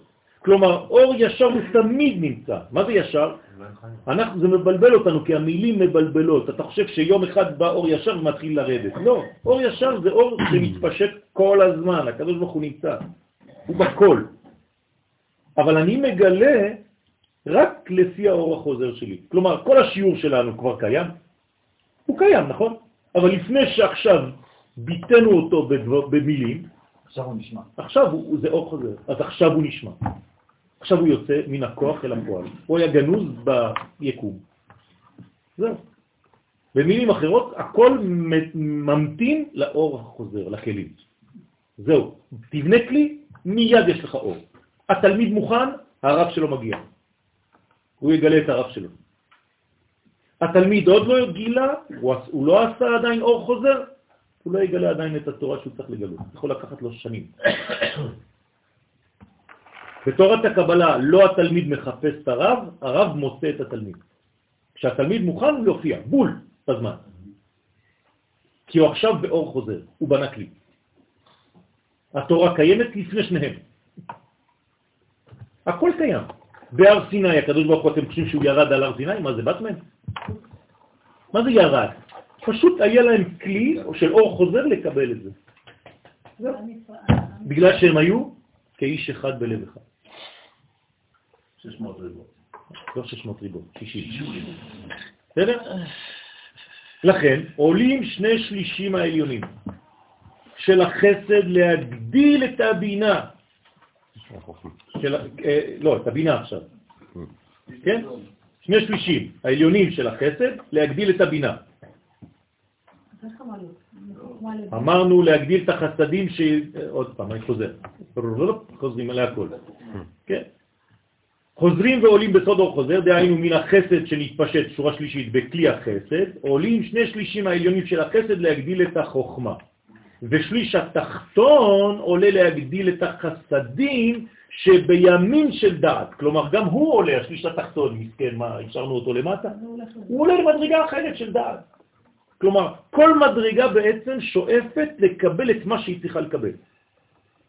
ומן החסד שנתפשט בכלי הגבורה, עכשיו החסד הזה, בגלל שהוא גילה את עצמו ככלי ראוי, עכשיו, כל המדרגות העליונות עכשיו נמצאות בו, הוא ממשיך, נכון? למה הוא ממשיך? לא, לא, לא. למה הוא ממשיך? בגלל שהרעיון שלו היה להמשיך. רק בשביל זה הוא קיבל. רבותיי, אם הוא לא היה חושב על המשכה, הוא לא היה מקבל, הוא היה מקבל וכל הסירות היו מסתיימות בו, נגמר. אתם עכשיו לומדים, נכון? אם הרעיון שלכם זה ללמוד בשביל עצמכם, זה פה נגמר לכם המדרגה. אבל אם אתם לומדים על מנת להשפיע, אתם תלמדו בצורה אחרת. אתם תהפכו להיות צינור, אז זה זורם. כלומר, יש פה כלל, החסד קיבל והוא בנה לעצמו אור חוזר, לא בגלל שהוא רוצה בשביל עצמו, נו תן לי, תן לי, הנה התרחבתי. לא נותנים לך שום דבר. מה הרעיון שלך? מה המגמה? מגמה זה שיהיה יותר אור בעולם. לכן עולם חסד ייבנה, זה מתחיל בחסד, החסד יש לו רק רעיון אחד, אני רוצה להשפיע, קדוש ברוך הוא, תעביר דרכי כי אני רוצה יותר בשבילך, אני עובד בשבילך, אני סוכן שלך. אנחנו סוכנים של האור. זה בסדר לבקש כאילו להתרחב על מנת שיהיה לי השפעה יותר טובה ויותר גדולה? בוודאי, זה, זה ככה צריך לבקש. אבל בהתרחבות שלי, בוודאי, כאילו, אבל זה לא בהתרחבות. אני הדיטלס, אני, אני, אני, אני הכלי שלי מתרחב על מנת כן. שאני אקבל יותר, כדי שיהיה לי אז, אז אני אמשיך לך עוד יותר. הקדוש ברוך הוא, הרעיון שלי הכללי זה רק שיהיה יותר ממך בעולם. מספיק. אל תחשוב, הוא כבר ירחיב לך את הכל, זה כבר הרחבת הכלים. בסדר? עולים שני שלישים העליונים של החסד להגדיל את הבינה דזעיר אנפין עכשיו. ושליש תחתון עולה להגדיל את הגבורה שבשמאל הדעת. ומן החסד שנתפשט בכלי התפארת, תמיד זה חסד, תשימו לב. לפי כל מדרגה ומדרגה. כלומר, החסד חשב בהתחלה להשפיע על הגבורה, הוא חשב כבר להגיע לתפארת, כי הוא לא רואה קטן, הוא רואה רחוק. כלומר, איפה ראה החסד כשהוא קיבל בפעם הראשונה? במלכות. אבל כדי להגיע למלכות הוא כבר ראה שלבים של ביניים. ולכן הוא ראה מה הוא צריך לתת לזה, ומה הוא צריך לתת לזה, ומה הוא צריך לתת לזה, כי הרעיון שלו היה רחוק, רבותיי. כשאתה רוצה להגיע רחוק, כשאני נוסע לאילת, אז אה, לא יודע מה, עין בוקק זה נראה לי קרוב, נכון? אבל כשאתה נוסע לעין בוקק, אתה אומר, וואי, עוד לא הגענו. איפה הראש שלך? אם אתה נוסע כן, לארצות הברית, אז חמש שעות במטוס זה כלום. אבל כשאני נוסע לצרפת זה ארבע שעות, אז אני אומר, וואי, כמה זמן זה. זה לפי הראש. אם הכוונה שלי היא רחוקה, אז השלבים הקרובים הם עוברים מהר. ככה זה בחיים. כשאני יורך, אני, אני, אני מרים את הנשק, נכון? ככל שאני רוצה לראות רחוק. אני צריך להרים את הנשק. זה אותו דבר. אז אם אתם רוצים לראות רחוק ולהיות גדולים, וככה צריך להיות, אז הקדוש ברוך הוא ייתן לכם את כל הדברים, התחנות הביניים האלה, זה, זה קטן עליי. אבל אם התחנה שלך הסופית זה פה, אז אתה כבר נגמרת. בכל התחומים זה ככה, רבותיי. תסתכלו ותראו בגדול, אל תקנה קטן. אנחנו קטנים בנפש. אתה מתקמצן בנפש, אז ייתנו לך לפי הקמצנות הזאת. אתה לארג', ייתנו לך אקסטרה לארג'. ככה זה בחיים. תהיה נדיב, והקדוש ברוך הוא יעביר דרכך, אל תפחד. כל פעם אנחנו בונים כביש, ואחרי עשר שנים מרחיבים אותו, שוברים הכל. למה? כי אנחנו רואים קטן בהתחלה, כל הזמן זה ככה, אתה רואה את כל הכבישים, כל מסכנים, כפרים, כאילו תפרו להם ניתוחים, ניתוחים על ניתוחים. זה את השבילים בכפר אדומים. זה אותו דבר כל הזמן, כל הזמן. אתה רוצה בקטן, אוטו קטן, הכי קטן, אחרי זה כבר זה יותר מדי קטן, אז חבל שקניתי קטן, בוא נקנה... הכל ככה זה בחיים שלנו. בית קטן, אחרי זה אתה צריך לבנות עוד קומה. תבנה גדול, אל תפחד. זה בניין, רבותיי, זה הסתכלות, זה, זה, זה, זה נפש, זה אידאות, זה כבר רעיון, זה כבר דברים גדולים. כן, הרב קוק ראה גדול, ראה רחוק. כשאני אומר נפש, זה, זה כל האישיות שלנו, לא התכוונתי למדרגות בקבלה. אני כבר עכשיו במלכודת, צריך להיזהר שמדברים. כן, כן, אבל התלמידים, אה, ברוך השם, כבר... אה, טוב. אז עולים שני שלישים העליונים של החסד להגדיל את קטר זה זעירנפין, ושליש התחתון עולה להגדיל את קטר של הנוקבה. אתם רואים עד איפה זה הולך? כלומר, הוא ראה כבר רחוק, הוא ראה כבר את כל הקומה, הוא ראה כבר את כל ההשתלשלות, הוא לא חושב על עכשיו. ויש בעניין זה עוד כמה פרטים ועיין שם. כלומר, האריזל פה לימד אותנו, זה מה שאנחנו צריכים לזכור, זו רק הקדמה, זה לא הזוהר, כן.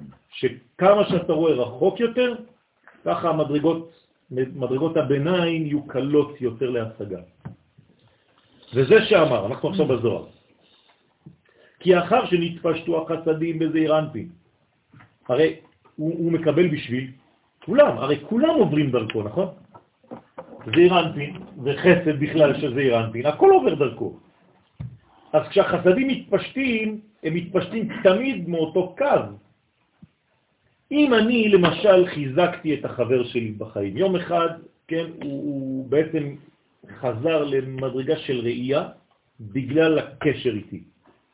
כל מה שיגיע לו בחיים יעבור תמיד דרכי. אתם מבינים מה זה? כן, כמו הפירמידה שם, להבדיל, שם רק מרמים, אבל פה זה אמת. התחלנו אותנו. בסדר? זאת אומרת, תמיד, תמיד, אדם שבנית אותו, כל מה שיעבור זה יעבור דרכו. אבא ואימא שלי, כל מה שמגיע לי, עובר תמיד דרכם, בחייהם וגם לאחר מכן, עד 120. בסדר? על זה נאמר, אין העדר ברוחניות. וזה שאמר כי אחר שנתפשטו החסדים בזעיר חוזר לפרש את סוד חזרתם באור חוזר ממטה למעלה. אתם מבינים עכשיו מה זה ממטה למעלה? שום דבר לא חוזר, הכל רק מתרחב. זה נקרא ממטה למעלה, כמו הגבורה, נכון? מפי הגבורה שמענו, כי התרחבנו. זה כמו אור חוזר, זה הכלי. כנודע שחוזרים ועולים ומגדילים, כן? כשאתה אומר לקדוש ברוך הוא התגדל והתקדש, שאתה לא עלית, אבל עצם זה שאתה אומר לו התגדל זה בגלל שאתה מתרחב. אז את מה הם מגדילים? את קטר, חוכמה, בינה, דעת וזעיר אנפין. זאת אומרת, הכלים מתרחבים, הצינור מתרחב, השפע יותר גדול. ועלייתם, כל זה זה ביטויים בקבלה, כן? עלייה, ירידה וכו', לא להתבלבל. ועלייתם באור חוזר הוא בחינת דין. הנה, מה זה דין? כלים, גבולות. כלומר, מתי אני יכול למלא כוס? לא, ברגע שיש לה תחתית, נכון? לא. כלומר, מתי הנוזל התחיל למלא את הכוס? כשהוא נגע בתחתית, נכון? כלומר, כשהוא נגע בכלי במסך. אז הכוס מתמלאת ממעלה למטה או ממטה למעלה? למעלה למטה. למעלה למטה. למטה למעלה. הרי הנוזל עולה ככה, נכון? אתה שופך אותו ממעלה למטה באור ישר כביכול, והוא מתמלא ממטה למעלה, זה פרדוקס. לא, כי אתה מקבל רק מה שאתה מסוגל. כן, זה הבניין. על כן נאמר בהם אדירים, מלשון אדרת לבוש. אם אין לבוש, אם אין אדרת, אין אפשרות לקבל. אדרת זה לבוש, כן? זה לבש, אדר, כן? לבוש. אדירים, עכשיו פה זה גם אדיר, זאת אומרת שיש פה גם גילוי גדול וחזק ועוצמתי, אדירים, ממה? משברי ים. מה זאת אומרת אדירים משברי ים? כאילו זה אדיר בגלל שיש משברי ים, נכון? לא, אדיר יותר ממשברי ים. מה זאת אומרת יותר משברי ים? למה, למה, מה, זה, מה זה משברי ים? זה ים שנשבר, נכון? כן. מה זה משברי ים? כוח הגלים. כוח הגלים, אז מה אדיר יותר ממה שהגלים נשברים? אני לא מבין, מדבר בעברית. רגע, אני מנסה לתרגם. גם אני, כן? מה זה אדירים משברי ים? מי אדיר? הוא שהם אדירים משברי ים, או שהמשברי ים בעצמם הם אדירים? מי אדיר פה? לפי מה שהוא מגדיר כאן, זה ים- זה החוכמה. המשברי ים הם אדירים, נכון? אדירים הם משברי הים. כן או לא? אז למה אתה אומר אדיר במרום השם? עוד דבר. אז זה עוד אדיר אחר.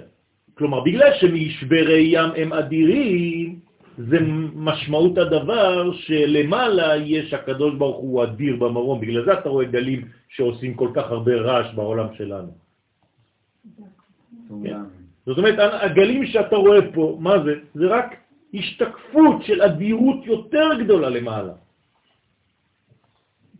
אז בואו נראה, הוא מפרש, אילן טעמי דאורייתא. אומר הזוהר הקדוש, כל זה זה טעמים. כלומר זה דימויים, זה פרבולות. זה עולם של דמיון. מה זה עולם של דמיון? של דימוי של מדרגה. הוא לוקח לך דברים של העולם הזה, של עולם הטבע, שמפחידים אותך, שהם כל כך עוצמתיים, כמו גלים, והוא אומר לך, מדובר בסך הכל על מה? טעמים. על טעמים של אורייתא, כלומר על סודות התורה, על הטעמים הפנימיים של התורה. אלו רומזים על טעמי התורה שהם מבחינת דין וצמצום. מה באמת? למה טעמים זה דין וצמצום? בגלל שכשאתה נותן טעם לדבר, אתה כבר מצמצם אותו. אבל אתה גם מכיל אותו. לכן, אומר הרמב"ם, בהלכות יסודי התורה, כל דבר שאתה יכול לתת לו טעם, תן לו. כלומר, למה אני מניח תפילין ולא רק איך אני מניח תפילין? אם אתה מסוגל לומר גם למה, דע לך שזה לא כל הסיבה, אבל אתה תפסת טעם אחד, מצד אחד צמצמת את המצווה של תפילין, מצד שני זה גם גילוי בשבילך. אז איך עושים את זה? תדע לך שאתה מצאת טעם, אבל זה לא הכל. אבל בינתיים קיבלת מדרגה בזכות הצמצום הזה, אבל יש מעבר. מחר תלמד עוד. בסדר? כי הם מצמצמים את הקריאה לפי הטעמים. עכשיו, מה זה טעמים בתורה? לא רק טעם מלשון לתת סנס, כן? לתת כיוון, אלא גם טעם בקריאה. אם אני יודע לקרוא בטעמים, אתם יודעים למה חכמי ספרד זוכרים פסוקים יותר מחכמי אשכנז? זה כלל. למדו את הטעמים בעל פה. נכון, בגלל שהם יודעים את העברות הנכונות.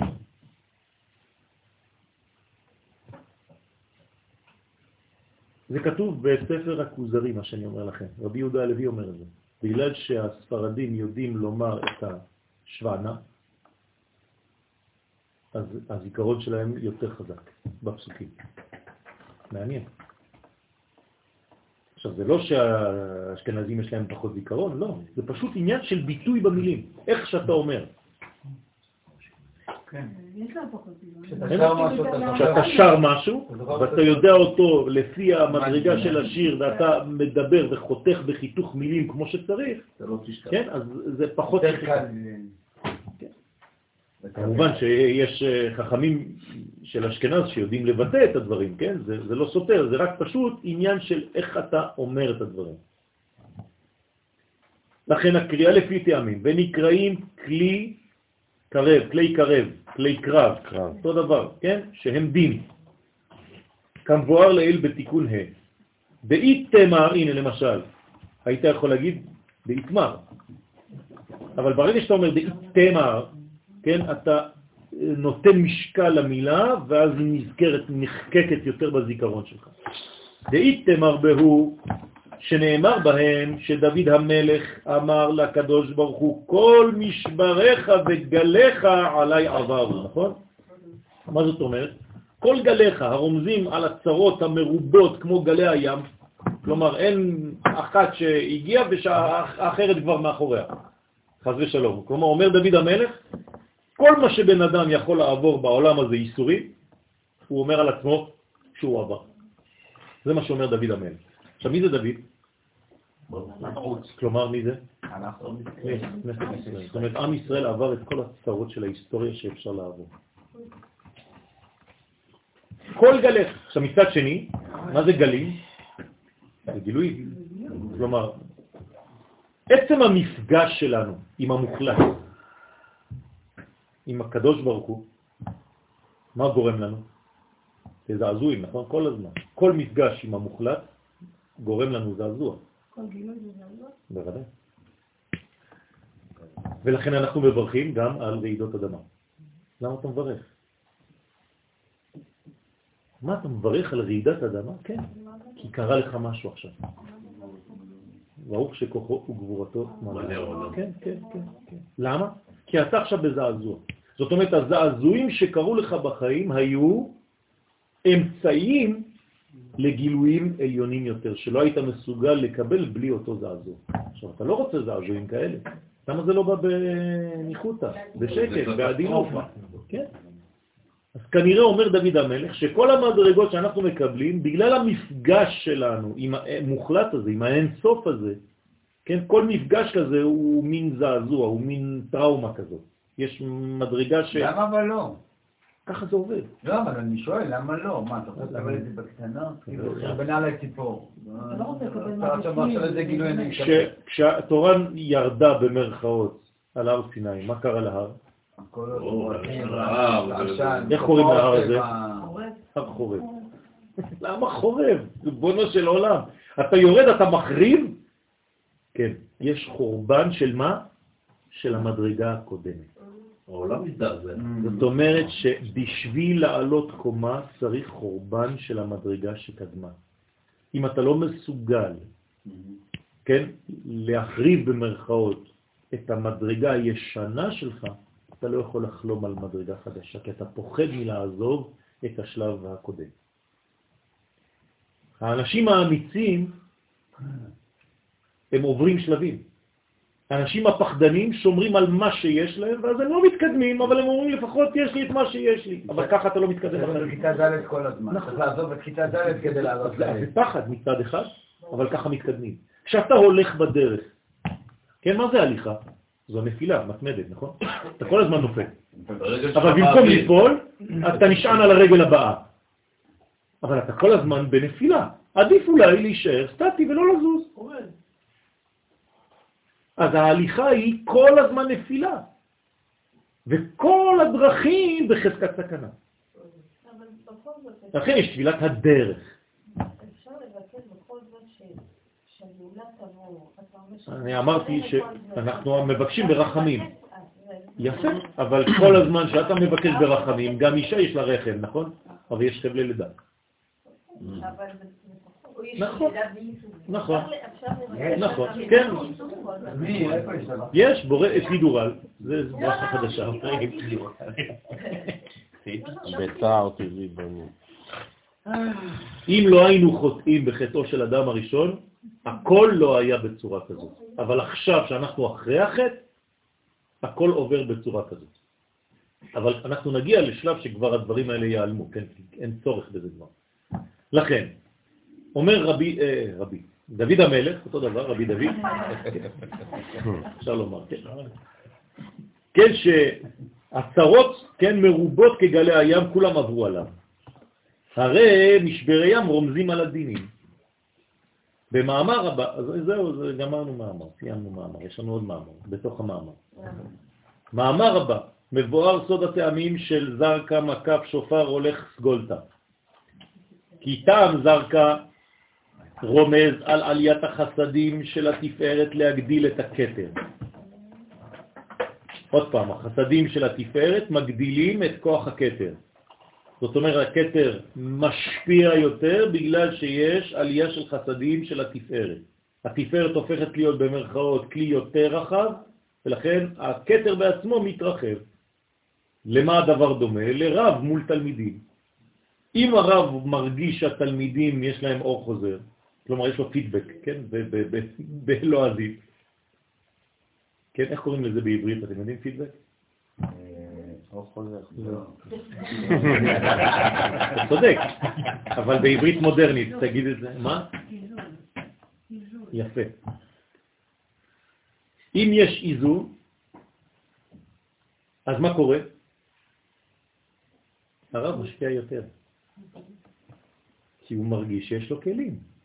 הרב משפיע יותר. אם הוא רואה אנשים ישנים מול העיניים, מה הוא עושה? הוא מסיים כמה שיותר מהר, כי הוא מרגיש שאין כבר מה לתת, אז הוא קורא את מה שצריך, אין כבר טעם. אין...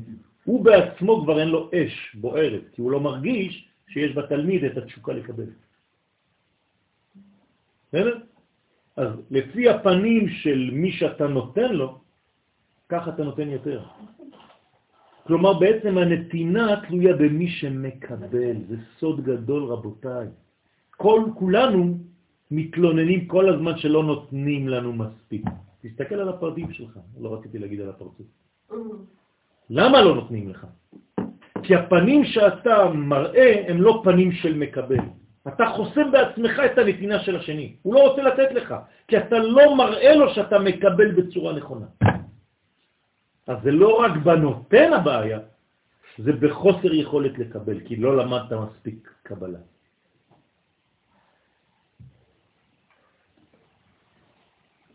אז זה מקף שופר, הוא רומז על עליית החסדים, יש פה איזה שקט אריקסונייני של אה, היפנוזה, מה?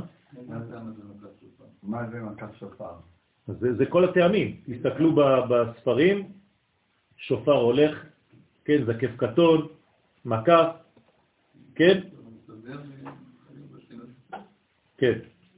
אז רומז על עליית החסדים בקו שמאל להגדיל את הבינה, כי זה כבר קו של גבורות, שהוא בחינת דין, כי דינים מתארים מהבינה, מינה, והם סוד שופר, נכון? השופר תמיד בבינה, שופר זה בינה, נכון? יום הכיפורים, ראש השנה, כן, נכון. היום ראש השנה ביום הכיפורים זה אותו, אותה מדרגה בתנ"ך. אנחנו היום מבדילים, אבל בתנ"ך עצמו אפשר לקרוא לראש השנה, גם יום הכיפורים נקרא ראש השנה.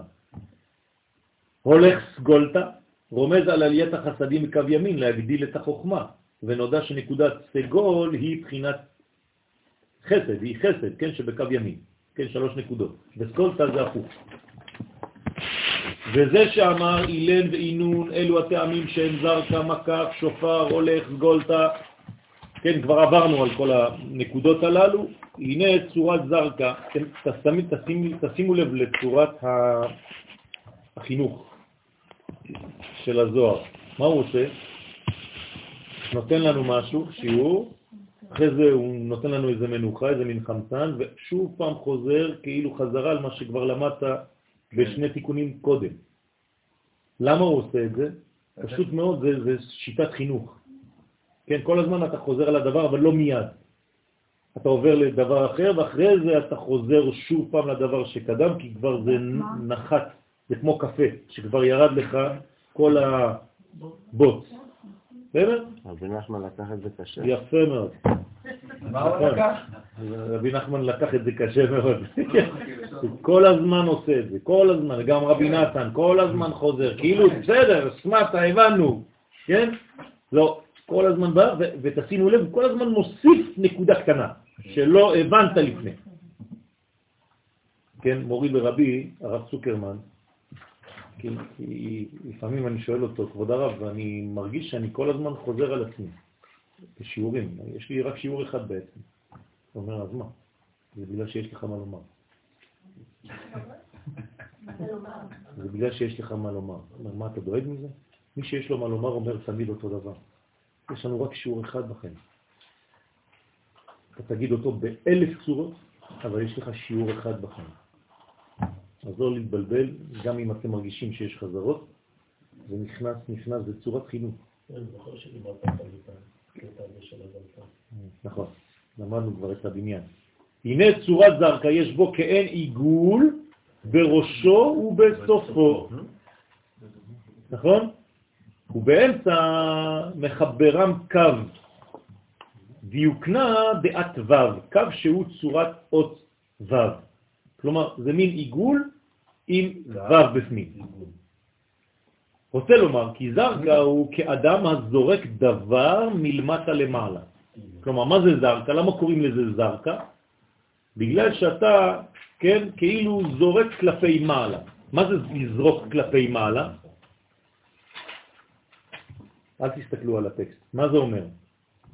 לפי כל מה שהסברנו עכשיו, אל תצאו מהשיעור, אנחנו עדיין באותו עניין. יפה מאוד, תשוקה לקבל.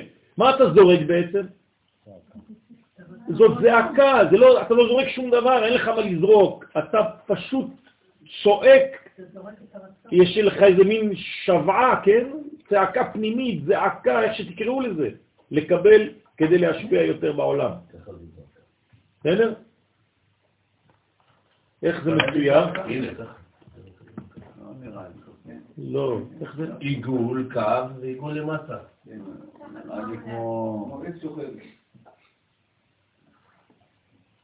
ככה? לא, הפוך. איך? התחלת נכון, אני חושב. ככה? דרך אגב, אבל הרב... איפה הקו? פעם שעברה הרב... באמצע. זה הקו. זה. זה זוכר.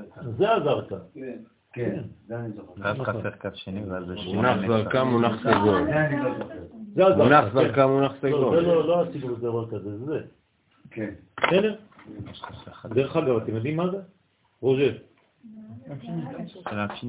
בוא תסתכל על הצורה הזאת. אתה יודע, נכון? זה התא הראשון שיש בבטן. ככה זה מופיע בצילום הראשון של עובר בתוך הבטן של אימא. עיגול קו עיגול, שני עיגולים, שני קווים ועוד עיגול, ככה זה מופיע בצורה יותר סכמטית. אתם יודעים מה זה? זה השפתיים, המוח והלב. ככה מתחיל התינוק. זה הדבר הראשון שרואים בבטן, בצילום הראשון הראשון הראשון. וואי, זה דומיננטי עם השפתיים. השפתיים דומיננטיות. מאוד. כן, היה פה פעם באחד השיעורים אה, אה, גניקולוג, מאוד מומחה, אה, מרק זרע, והוא אמר לי, אני שאלתי אותו, מה הציור הראשון, מה הצורה הראשונה, כן, שאתה רואה, כן, קוראים לו, מתאים לשם שלו, מרק זרע. זה רע. כן, זה זרח, זרח. כן? אז הוא אומר לי זה זה. ואמרתי לו, מה זה שני הקווים? הוא אומר לי, זה השפתיים. תראו מתי מתחילות השפתיים להופיע ב- בעובר, זה הדבר הראשון של האדם, שהוא מדבר, רוח רוח ממלא. ממלא. בסדר? זה הפוך. אה? הפוך. זה מה שכתוב, ב- זה הפוך. אה, העץ הזאת הפוכה, את אומרת שזה ככה בעצם. למטה. מתחיל כן, ככה. ככה. אוקיי. בסדר. בסדר? עשינו מראה. זה לא עץ הפוכה, זה עץ הפוכה, ממש ממש הפוכה. יפה.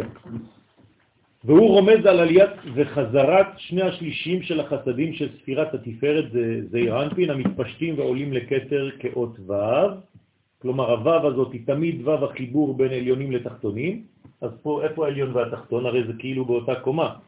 אז תמיד ימין ימין זה עליון ושמאל שמאל זה תחתון. תחתון, תמיד, זה כלל. בסדר?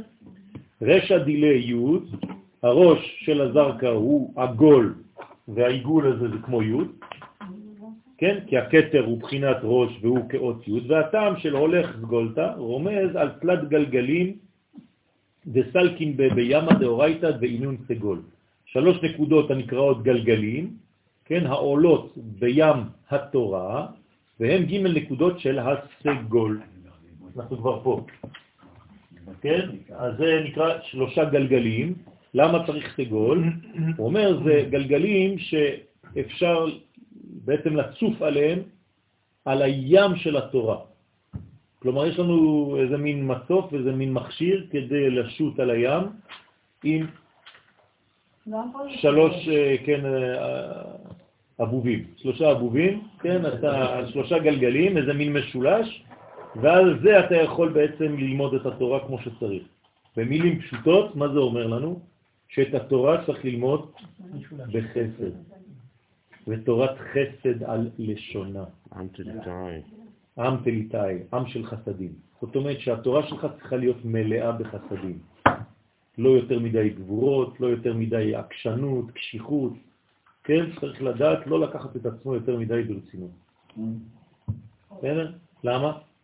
כי אנחנו פשוט לפי הגודל האמיתי של התורה, כל מה שאנחנו עושים פה זה אפילו לא גן חובה, זה בושה וחרפה. אבל מה לעשות, אין לנו שכל. ביחס לאין סוף, מה אנחנו עושים פה?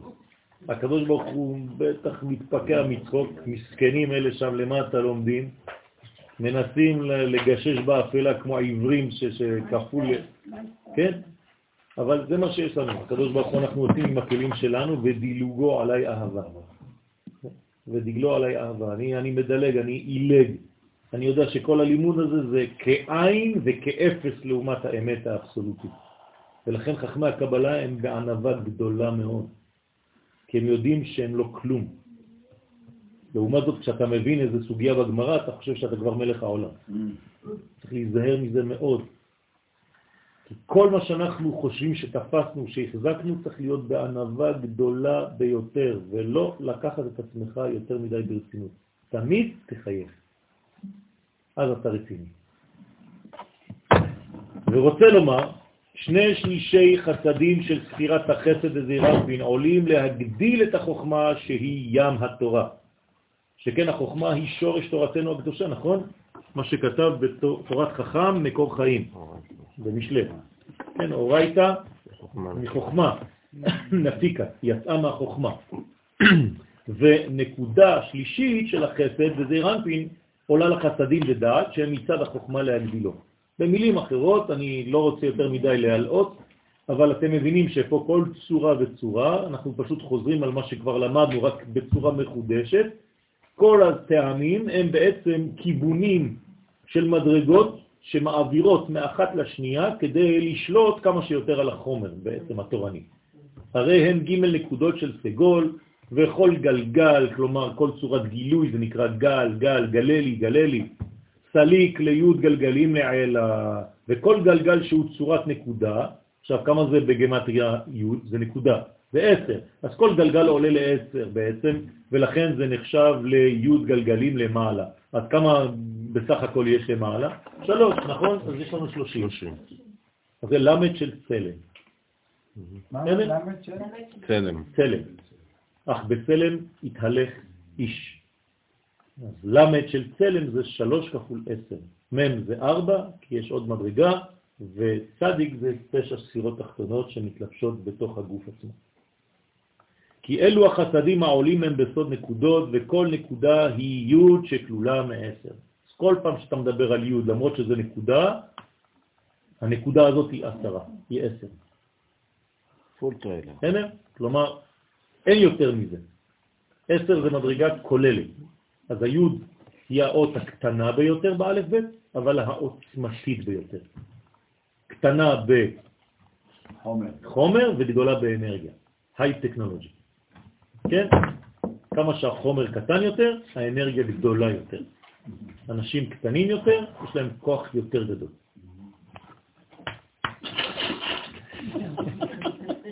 סליחה. זה נאמר מיכאל.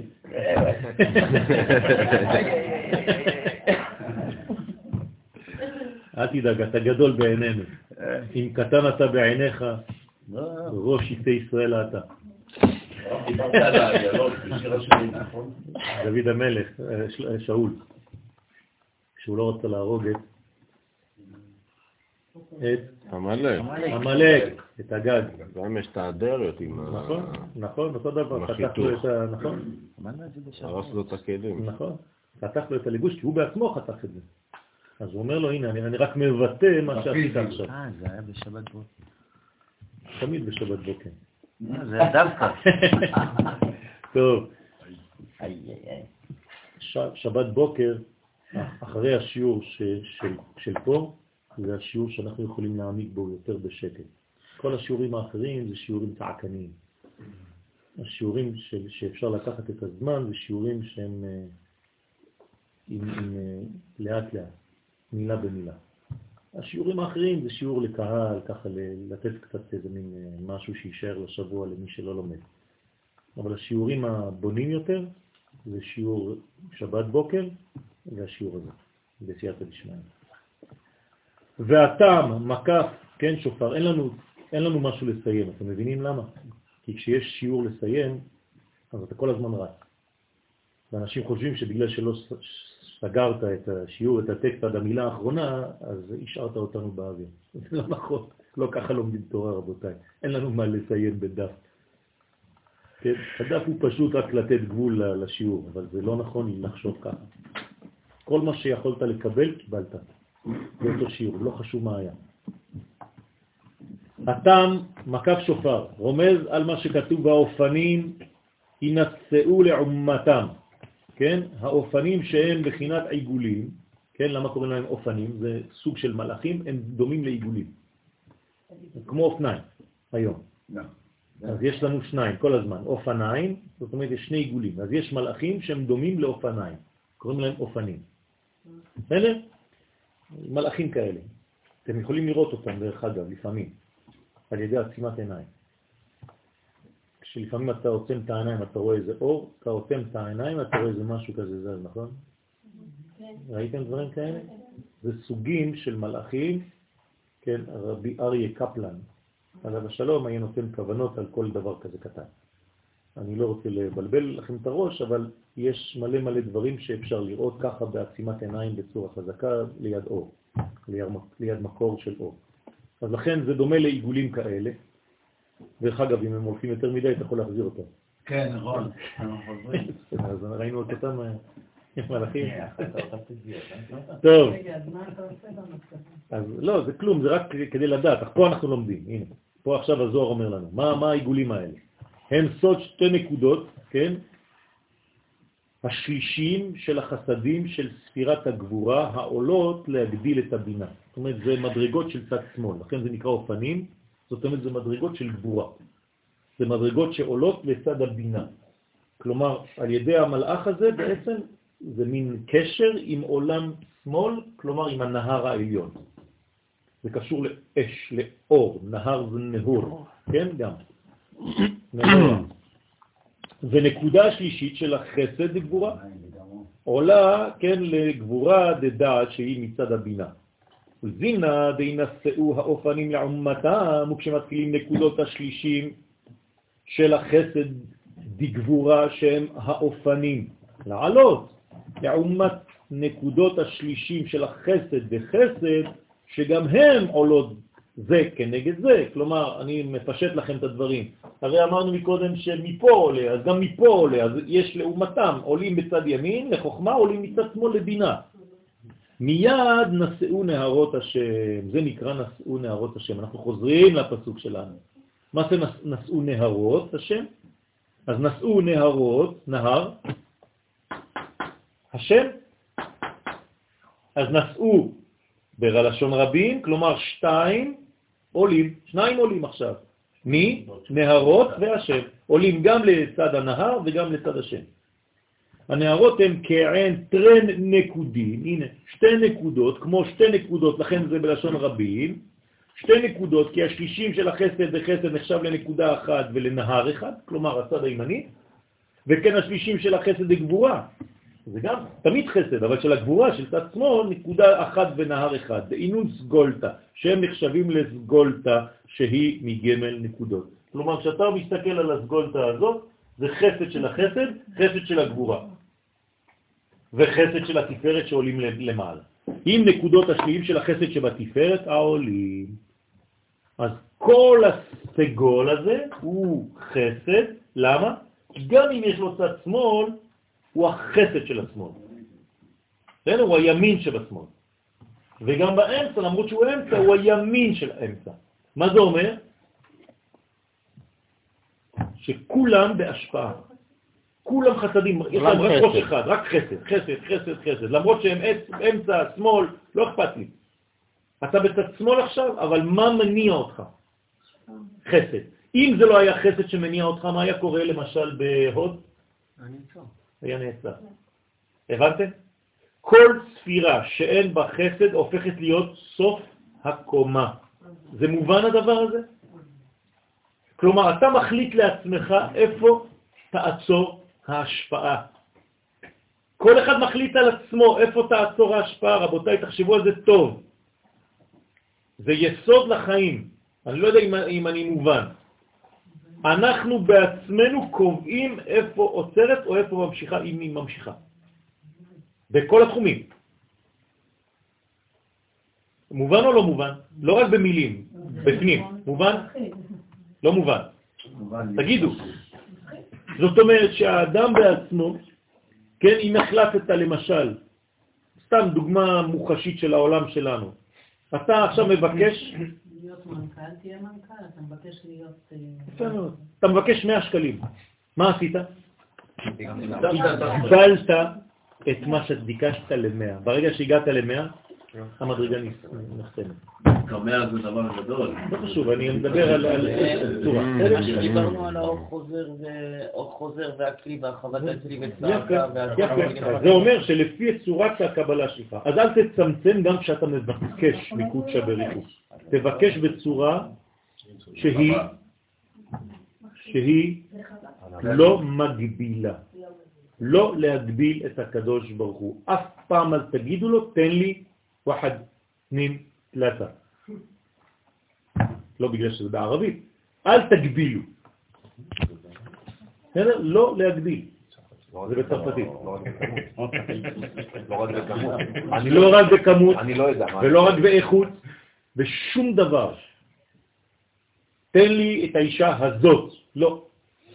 תן לי את האישה שמתאימה לי. בסדר? גם לא להגיד לה הכי טובה. שמתאימה לי, אתה יודע, הקדוש ברוך הוא. תן לי את הטוב בשבילי בחיים האלה. מה שהכי יוכל לעזור לי לגלות את שמך בעולם. זהו.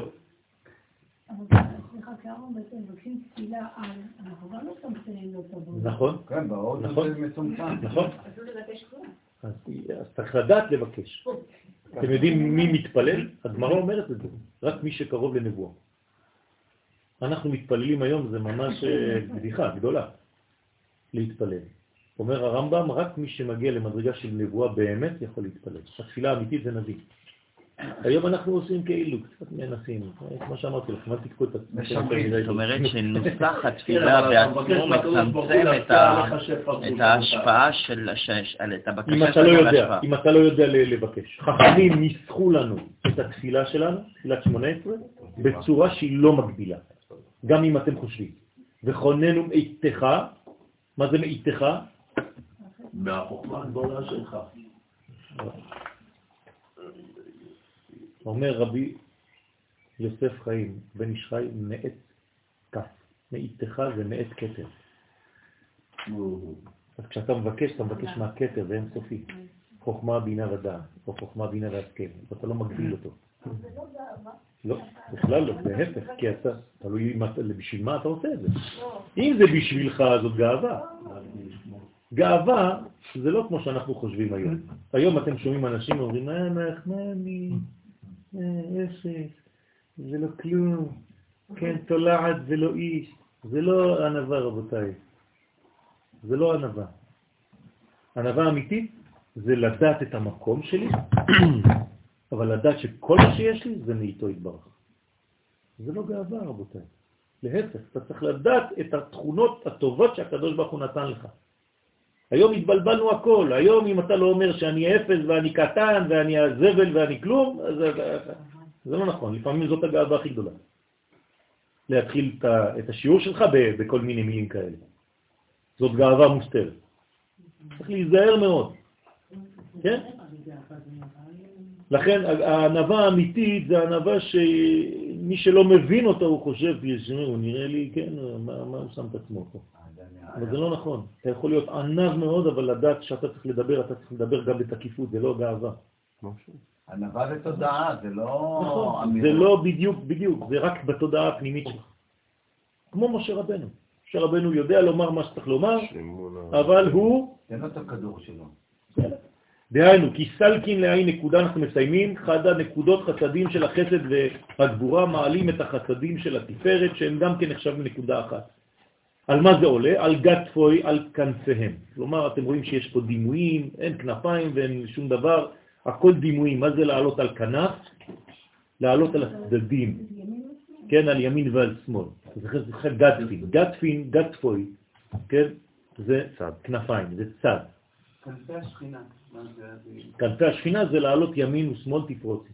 זאת אומרת שאם אתה לא עולה, כי יש בעצם שלוש מדרגות, תמיד עולים במשולש. אתם זוכרים? הקו הישר הוא בעצם משולש אחד גדול, ג' קווים, זה תיקון. אז אתה חייב לעלות על טרן גטפין, על שתי כנפיים, כדי שהקו האמצעי יעלה. בסדר? נכון. כי חסדי החסד וחסדי הגבורה, המעלים את חסדי התפארת, כן? כולם חסדים, נעשים כהן כנפיים לחסדי התפארת, כי היא באמצע. אז יש חסד של הימין, חסד של השמאל, והחסד של האמצע שעולה משתי הכנפיים. כי שלושתם עולים יחד מחגת. אז פה בעצם בנינו איזה מין, אה, כן, אב"ם כזה. ששלושה אורות שמעלים את האור האמצעי. ועביד, אתה כבר רואה סרטים, אני רואה אותך. והתעבידו יא, כן? חלליות, אתה רואה? מזכיר לו את הילדות. והתעבידו יא, כשעולים לקטר חוכמה בינה, הם נעשים יודקה שהם ה... מה זה? חוב חב.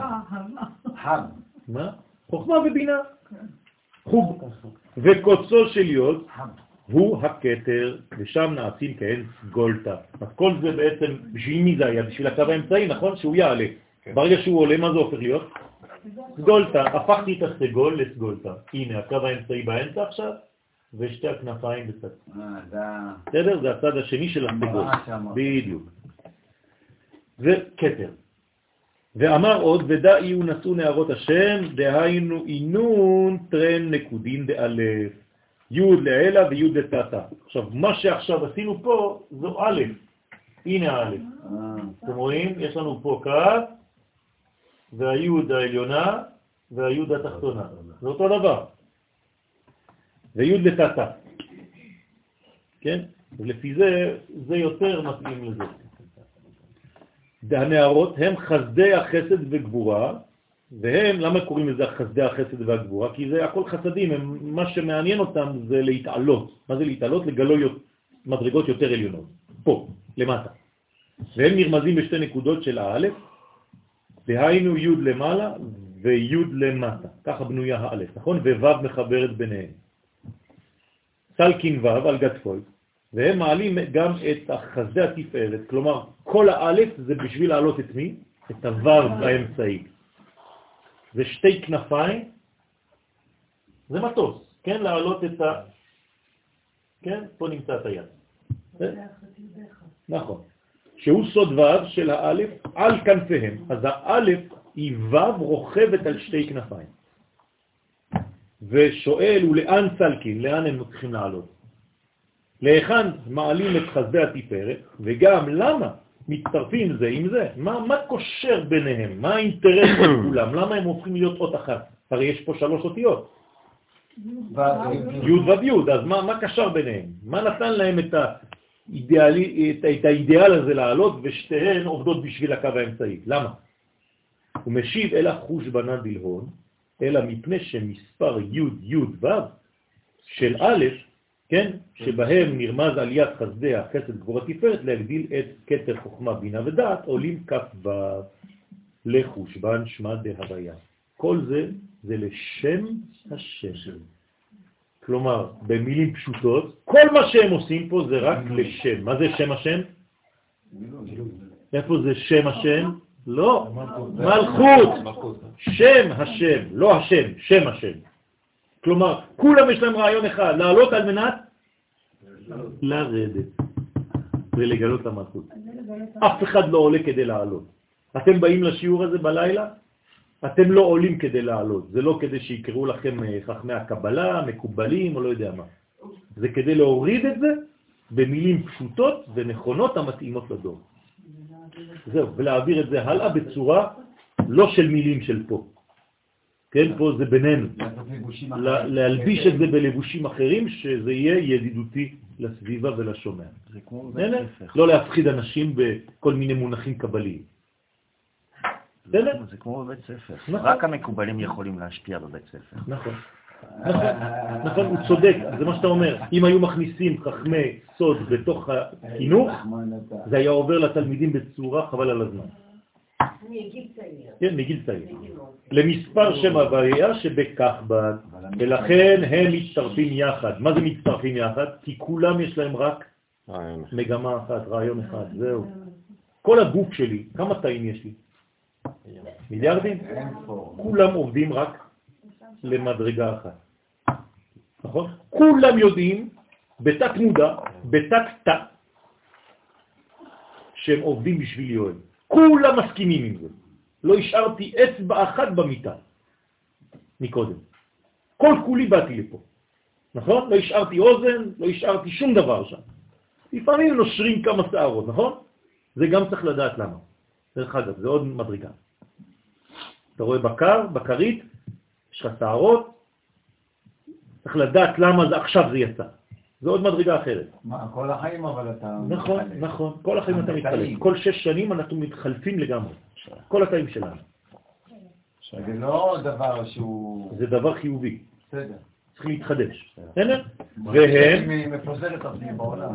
והם מעלים אותם עד הכתר, כי ואחד סלקין לה על גצפוי, כאשר חסד וחסד וחסד של הגבורה, כן, מעלים לחסד של התפארת על כנפיהם, עד הכתר דזעירנטים. כלומר, איפה הקו האמצעי שלי הוא זה שצריך לעלות בסך הכל. הידיים שלי זה כמו כנפיים שעוזרות למי? לקו האמצעי שלי. זהו. אני צריך לעזור לאמצע. לקבלה עלייהו עילת העילות. כלומר, עכשיו אתה יכול לקבל עליך את שורש השורשים, עילת העילות וסיבת הסיבות. אין סוף ברוך. כן? לקבל עליהם את עילת העילות שהוא הכתר. שהוא למעלה מחוכמה ובינה כנודע. כלומר, אתה מעלה למעלה כדי להוריד יותר את המדרגות העליות, ונחית על גבי הוא שיורד על כולנו בעזרת השם. אז שבת שלום ומבורך, אנחנו בפרשת נצור, זה ממש מתאים. כן? זה להרים את הקו האמצעי, כל הזמן לדאוג לקו האמצעי שהוא קו האיזון. וכל השאר זה קיצוניים. אנחנו תמיד באמצע כי הקדוש ברוך הוא מתגלה באמצע. שבת שלום וברכה. וברוך. לגבי שיר השירים, אז אה, כתוב ככה, אומר, השבעתי אתכם בנות ירושלים בקרות או באיילות השדה, לא באיילות, ב- באיילות. באיילות, נכון? אין דבר כזה איילות. ואם תראו את האהבה שתקפץ. יפה. זה זה. לך?